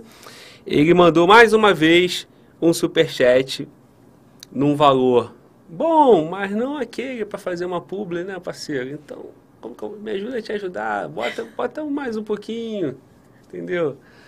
Mas é isso. Nerd autodidático, vai lá, siga o canal do cara, ele merece, só por estar aí botando a cara. Respeite todo mundo que bota a cara. É, é isso aí, meu irmão. Beijão, um abraço, Deus te abençoe aí, tamo junto. É, o Felipe Chagas mandou, mas eu não vi. Tem mensagem? Felipe Chagas, eu acho que esse carequinha aí Mandou, tem. é, é o mesmo. Vou ver aqui no Não. WhatsApp. É, Felipe Chagas eu não cheguei a mandar, não. Tá. Cadê, cadê? Fala, Glauber. Chagas aqui. Ex-PCR. BCRJ. Aprovado na PRF. PCDF PF. Estou até hoje esperando o café aí no Sudoeste. É isso, é isso. É ele mesmo, pague o o carequinha. Muito bom. Tô esperando, irmão. Vamos usar esse dinheiro do Superchat para tomar um café, né, parceiro? Ou um uísque, ou uma cerveja, um negócio mais bruto, mais polícia, assim, mais, né? Rústica. que machista. Mas é isso aí, é um café mesmo. Eu me amarro no café e tem que ser forte e sem açúcar, porra, porque eu sou raiz. Certo, doutora? Não. Eu gosto de cafezinho coladinho de pano. E se você quiser botar açúcar no seu café, bote açúcar, né? Tá crescendo essa galera que toma café sem açúcar e ninguém tá falando nada, gente. Esse povo vai dominar, cuidado. Não é pra qualquer um tomar um café forte sem açúcar. Ai, minha gastrite. Todo polícia tem gastrite. E se for nessa também de que não é pra qualquer um, né? Se tu for fazer o que não é pra qualquer um também, tá fudido, né, irmão? Vamos lá. É, cadê? Então, um abração, Felipe Chagas. Tamo junto. Vamos tocar ideia lá no WhatsApp. No WhatsApp. Tu tem meu número, mas no Instagram que a gente fala mais. É isso aí, irmão. Vamos marcar. É, o Vitor Melo mandou. Não, não já foi. O Glauber Rocha também já foi. Mas tem um antes desse, não tem não? Tem, só que por algum motivo o YouTube tá escondendo da gente. Vira e mexe, eles YouTube, YouTube, não fode comigo, YouTube. Tu já leva 30% dos meus superchats e você ainda hum, vai, hum, hum. porra, esconder o superchat, aí o cara fica bolado, YouTube. Porra. Mesmo, mas passou. Falando em YouTube, tá no YouTube também? Cara, eu tenho um canal no YouTube, mas eu não alimento, não. Preciso alimentá-lo, né? Preciso produzir conteúdo. É porque, cara, é muita coisa. Muita coisa, né? Difícil. Dá, Qual é? É Luana da Vico Luana também? Luana Vico, é. Luana Vico, por que você é falou isso. assim? É Luana, Luana Vico. Só tem eu aqui no Brasil, já pesquisei. só, só vai ter eu. Instagram? Luana da Vico. Luana da Vico. Então, você que está em casa, que por algum motivo não conhece ainda o trabalho da Luana da Vico, arroba Luana da Vico no Instagram, no YouTube, mais aonde? Facebook, é, tá todas as lá. redes. Vai lá, gente, me segue, vai lá, me xinga, gasta Mande seu tempo, a sua ela. energia, tá tudo bem. Você só aumenta o meu engajamento, tá? Fala, Tiagão. Davi Soares está aí no comentário falando que ele mandou 20 reais. Pô, então, eu vi, exato. Suado, e o YouTube escondeu. Muito bom. Muito bom, irmão. Eu vi esse. eu só, um só não consegui ler a mensagem. Crime cibernético. Como é que eu, como é que eu atuo nessa situação, doutora? Vamos a ocorrência. Cadê, cadê? Manda mensagem aí, Davi Soares. Por favor, irmão, faço questão. Não vai, o podcast parou esperando a tua mensagem, irmão. Cadê? Chama o pastor Nego Ney. Que parada é essa, irmão? Não. Fala, Tiagão. É o cara que fica zoando no chat aí. Ah, é? Fica brincando aí, né? Não chama o Nego Ney. Thiago cancelou o Nego Ney.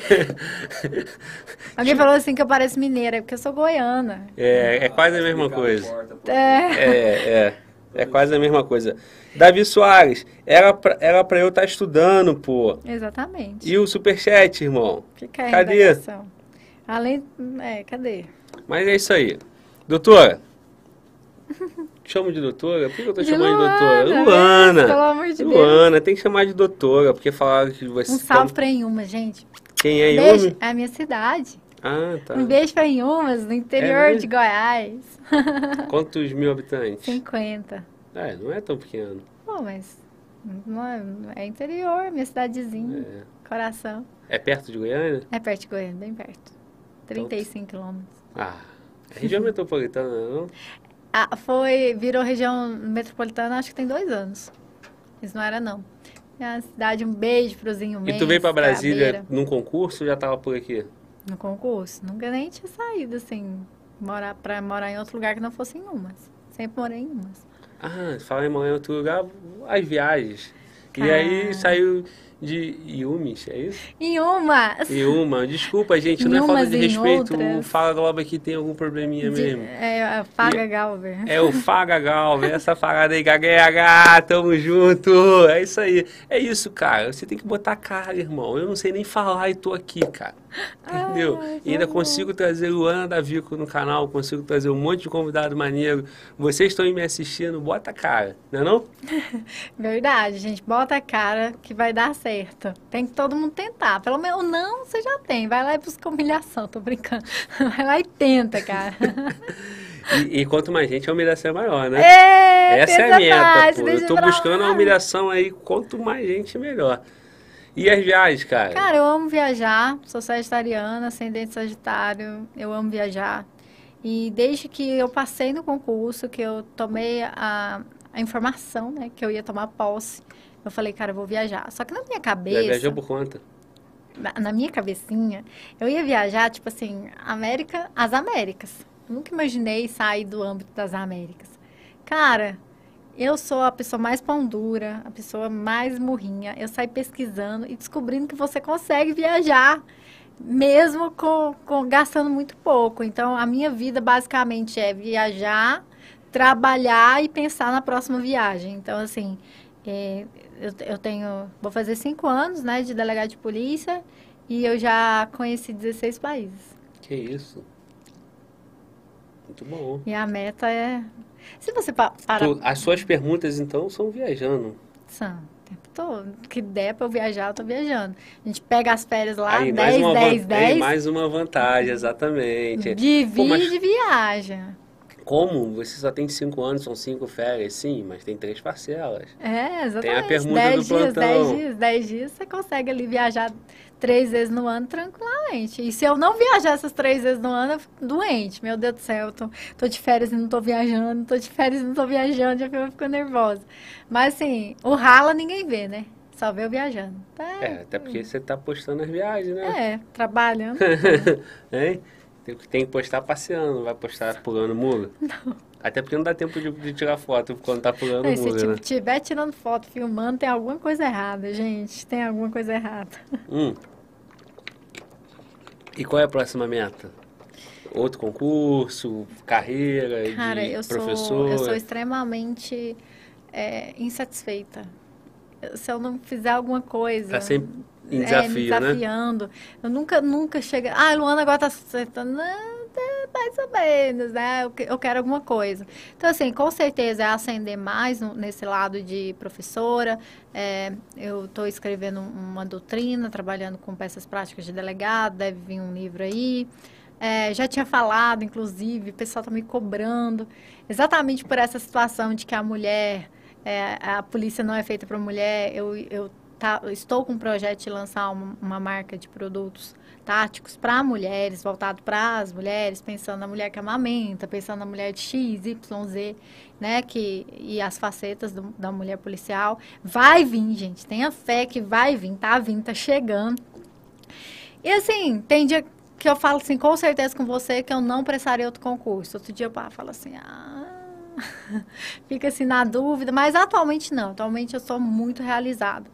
Mas assim, a falta da família às vezes faz a gente ficar assim, ah, queria voltar para Goiás. O ruim de, de ser um concurso estadual, no teu caso Exatamente. distrital, é isso. É, até o caso também, né? É, o meu é federal, mas assim, não é tão fácil É voltar pro tá, Rio. É. o meu é federal, ainda tem essa, esse pingo de esperança. Sim, Eu tô vai já praticamente cinco anos fora do Rio. Só que eu vivo na Torce pro permuta, né? Botafogo, né? É, nem tanto. A gente ganhou 2x0 ontem. Não, eu sou gol. Flamengo, mesmo. Senhor da glória, deixa eu guardar meus itens e pertences. É. O que, que é isso ali? Tatuagem do Flamengo. Jesus amado, é uma organização criminosa. Eu sou flamenguista, veio um camarada aqui, nosso, o Miquel, ele falou assim, um convidado. Ele falou, cara, não tem jeito, pô. Na abordagem, camisa do Flamengo, a gente tem que abordar mesmo. Aí o moleque, o editor, fez a thumb. Nossa, Nossa, o cara foi cancelado. Não, Aí gente, não meteu a faz a thumb, thumb disso aqui não, meteu hein? a thumb, camisa do Flamengo, meu irmão, do que teve gente puta, a galera leva tudo a sério, irmão. O cara Pelo falou, amor de Deus, tô brincando. calma, eu mesmo Mas tu sabia Flamengo. que toda vez que tem jogo do Flamengo, a chance de ter flagrante é maior? Não sei, é, que a galera, é porque é mais torcida. a Mais galera gente bebendo, bebe, mais gente exatamente. comemorando. A torcida é muito grande, mais gente comemorando, etc e tal. A bebida é um fator de aumento da mancha de criminalidade, isso é comprovado, né? Onde a bebida há um aumento do fator da mancha e é isso, né, gente? Não é, extra, não é o Flamengo, é a torcida que é grande. E pra né? tu ver, né? Inclusive aqui no DF, né? Até aqui, a maior parte, todo mundo flamenguista, né? Sim. Torcida do Flamengo no DF. A segunda maior torcida do Flamengo no país, depois do Rio, DF. Gente, aonde que eu tô né? morando? Eu tava achando que eu tava morando bem. Tu é Botafogo, cara? Claro, graças a Deus. É mesmo, tem Botafogo lá em Umi. É em Umi, Em né? umas. Em Umas. em Umas. Tem Botafoguense lá também, cara. No Rio quase não tem. Como é, como é que tem lá? Nariz, respeita, cara. respeita, fica de boa. Agradece aí o bi do, Bra- do Brasil, graças ao Botafogo. Fica de boa aí. E quando que nós vamos comprar então a tua doutrina, cara?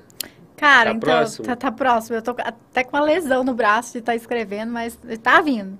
Esse ano vem tudo. E eu tenho uma. Eu trabalho, além de trabalhar no Gran Cursos, né? Como professora, ali coordenadora, eu também tenho uma, uma mentoria. E que eu sou super feliz com ela, uma mentoria voltada para a carreira policial. É, e a minha felicidade é simplesmente porque meu- eu consigo, em toda turma que eu abro, eu tenho aprovados. E assim, ter aprovado para mim é o único motivo que faz eu continuar. Então, eh, eu tenho a, a galera aprovada aí para delegado Mato Grosso do Sul, delegado Minas Gerais, que estão indo para as próximas fases. E é uma mentoria, a gente tem o método Parabellum, voltado somente para a delegada, e o preparatório também voltado para as outras carreiras, desde que policiais. E a gente vai lançar a turma número 2 aí, dia 3 de março está previsto o lançamento da turma número 2 para galera que sonha de ser delegado e aí vai ter as vertentes. Se você quer começar do zero, se você quer começar já com, com algum concurso é, enfocado, né? Porque vem delegado de São Paulo, delegado Bahia, a gente abre aí com... É bem bacana. A gente segue lá no perfil, vou ficar... Eu não sou horrível em fazer marketing, vai, vai lá e vocês vão ver. E como é que dá tempo de fazer tudo isso, cara? Cara, eu sou muito organizada. Tu viaja pros países pra trabalhar online, né? Tô entendendo agora. Tu não viaja pra passear. Tu trabalha pra Cara, escrever pior foi isso. A livro, minha última viagem... montar mentoria. No Réveillon, não. No Réveillon eu fui pro, pra Nova York. Mas foi só quatro dias. Mas a minha última viagem anterior, que foi pro México, eu fiquei trabalhando. O tempo todo, olhando ali, Já ó. que é pra trabalhar, vou trabalhar no México, né? É, tô lá no, É? no computador e tal. Mas aí, tipo, em junho que eu fui no Egito, já não fui trabalhando. Aí vai, vai resolvendo. Isso Agora, agora eu fiquei curioso. Tu falou México, falou Egito. Você vai esquecer algum, porque são muitos. Mas Quais países? Quais? Vamos lá. É, Argentina, Paraguai, Chile, começa pelos mais facinhos, É, né? Que tá mais perto, mais barato. México, é, Estados Unidos, nós temos Itália, França, Áustria, Vaticano, Etiópia, Emirados Árabes, Tailândia, Turquia. Ai, meu Deus. Agora já travei. Peraí. Egito. que mais? Portugal, Londres. Você deu quanto, tu falou? Estados Unidos? Que tu falou Nova Falei, York? Eu não falou? sei, falei, eu Tá. não sei. É essa galera aí que eu já conheço. E o melhor? De todos que eu fui até hoje. Nossa, ferrou, cara. Mas eu, eu amei de coração a Itália. Muito. Muito. A Itália é foda. É, é muito. É, não sei se é porque eu fiquei em vários, várias cidades e tal, mas a Itália é bem legal. A Itália é muito massa, muito bacana. Tailândia é muito legal também. Pois é, a Tailândia é um dos mais, mais visitados, né? É. Um dos maiores pontos turísticos. Sim, inclusive a minha viagem esse ano de novo vai ser para a Ásia. E, e vão ser quatro países também de uma vez. Então, assim. Já tá ver. planejado, assim? Já tá planejado isso, em 2022 outubro, vem. né? E assim, já lá na frente já tá Tá planejado. vendo? Esse é o segredo. Começa a pagar antes, né? Claro, cara, eu fui, eu fui daqui de Brasília para Portugal por mil reais. Chega lá. Por mil reais eu não vou pro Rio. Como Não que vai. foi? Ué, É porque eu compro na semana Só né? no- olhando ali as, as- as quedas acontecendo. Para Dubai também, eu fui, fui por 2.200 saindo daqui de Brasília para Dubai. É, para Itália eu paguei um, um valor de 1.900 e alguma coisa, mas, por exemplo, de Milão para França eu paguei 50 reais a passagem. De Paris É. para a Áustria eu pa- paguei 110 reais. Então, assim, aí você vai diversificando. E. É, internamente é mais barato lá, né? De um voo. Sim, internamente é bem mais barato. É, cara. Fica de olho, inclusive tá umas promoções aí de milha aí pros Estados Unidos. Quem sabe, né? Quem sabe, né? Eu quero viajar também. Ai, ai. Luana, é, as suas vivências, pelo que você me passou, delegacia, plantão, essa pauta da mulher, é, não te perguntei o quê? Eu acho que a gente conversou de tudo que tinha pra conversar, né, basicamente. Eu acho que a gente conversou de passado, conversamos de presente, conversamos de futuro. É, e para mim, ao contrário da, da, do nervosismo que eu tava, foi um bate-papo para mim super bacana. É, entendo que para a galera que é acostumada com outro padrão de entrevista, talvez tenha sido um pouco mais chata, um pouco mais né, metódica, mas eu tenho certeza que eu alcancei, de certa forma, o meu objetivo e, e atingi e conversei com pessoas que precisavam ouvir o que eu falei aqui hoje. E para mim, cara, eu só tenho a agradecer essa oportunidade de verdade. Mil desculpas por não ter vindo antes, por tudo ter dado errado. Não tem e, problema. cara, continuei fazendo teu trabalho. Acho importantíssimo, ao contrário, que às vezes uma galera vai pensar é, que nós policiais temos essa, tenhamos essa oportunidade de fala, esse local de fala, esse lugar de mostrar o nosso lado da vivência policial e não só o que é mostrado. Então, às vezes, é, o policial está ali na rede social, está ali conversando, está mostrando um outro lado e a necessidade também da gente se fortalecer perante a sociedade. Então, continue fazendo seu trabalho, só tenho a agradecer. Não, muito legal. Quando eu te fiz o convite pela primeira vez, eu acho que a gente tinha, sei lá, brinco tá quanto? Tinha, ah, tu tirou o Eu brinco. tirei o brinco. E quando, quando, quando eu te convidei pela primeira vez, a gente não tinha 100 mil inscritos ainda. Então, o canal, o tem canal era assim, para uma pessoa que já está bastante tempo na internet, que já tem um público igual, igual você tem, vamos dizer, é um canal pequeno. É. E, e desde sempre você, você, não? Pra mim, não, 100 mil é muita gente, meu Deus do céu, duas vezes minha É, cidade. não, e você sempre foi muito bacana, sempre muito solícito, apesar de, assim, um pouco difícil de casar a agenda, mas não quer dizer que isso seja por, por mal, né? Não, nunca E, foi. e, e- mas foi bom, foi no momento, Mentira, sempre foi. foi, foi no momento que, que era para ser. É, isso acontece. A parte mais difícil aqui é o, o bastidor. É. É o mais difícil conciliar a agenda, tirar aqueles coelhos da cartola lá. Ah, o, o Faglau Podcast é, vai policial assim. Aí eu venho com outro conteúdo militar e a galera vibra. Aí eu venho com o E Ana essa da Vico e tá a galera vibra, tá E essa entendendo? semana tá cheia da galera aí que vai vibrar, né? Tem as próximas É, atrações. pô, tava mas tu viu meu convidado do domingo, cara? Pô. Um senhor, o lendário 66, cara. O cara, Lendário mesmo. cara, o cara é, é, é um senhor de 75 anos, cara. É uma lenda, é um ícone. Cara, é uma satisfação absurda poder receber um, um cara Pô, desse. muito demais. Então, assim, que honra, cara. Eu valorizo muito os Respeito. antigos. Ainda Pô, mais, pô, um, é um- um cara de 75 anos, desde 66, vestindo o verde oliva. Então, porra, Pô, sensacional. Muito legal. Então, muito legal, cara. Muito bom, que bom que você veio.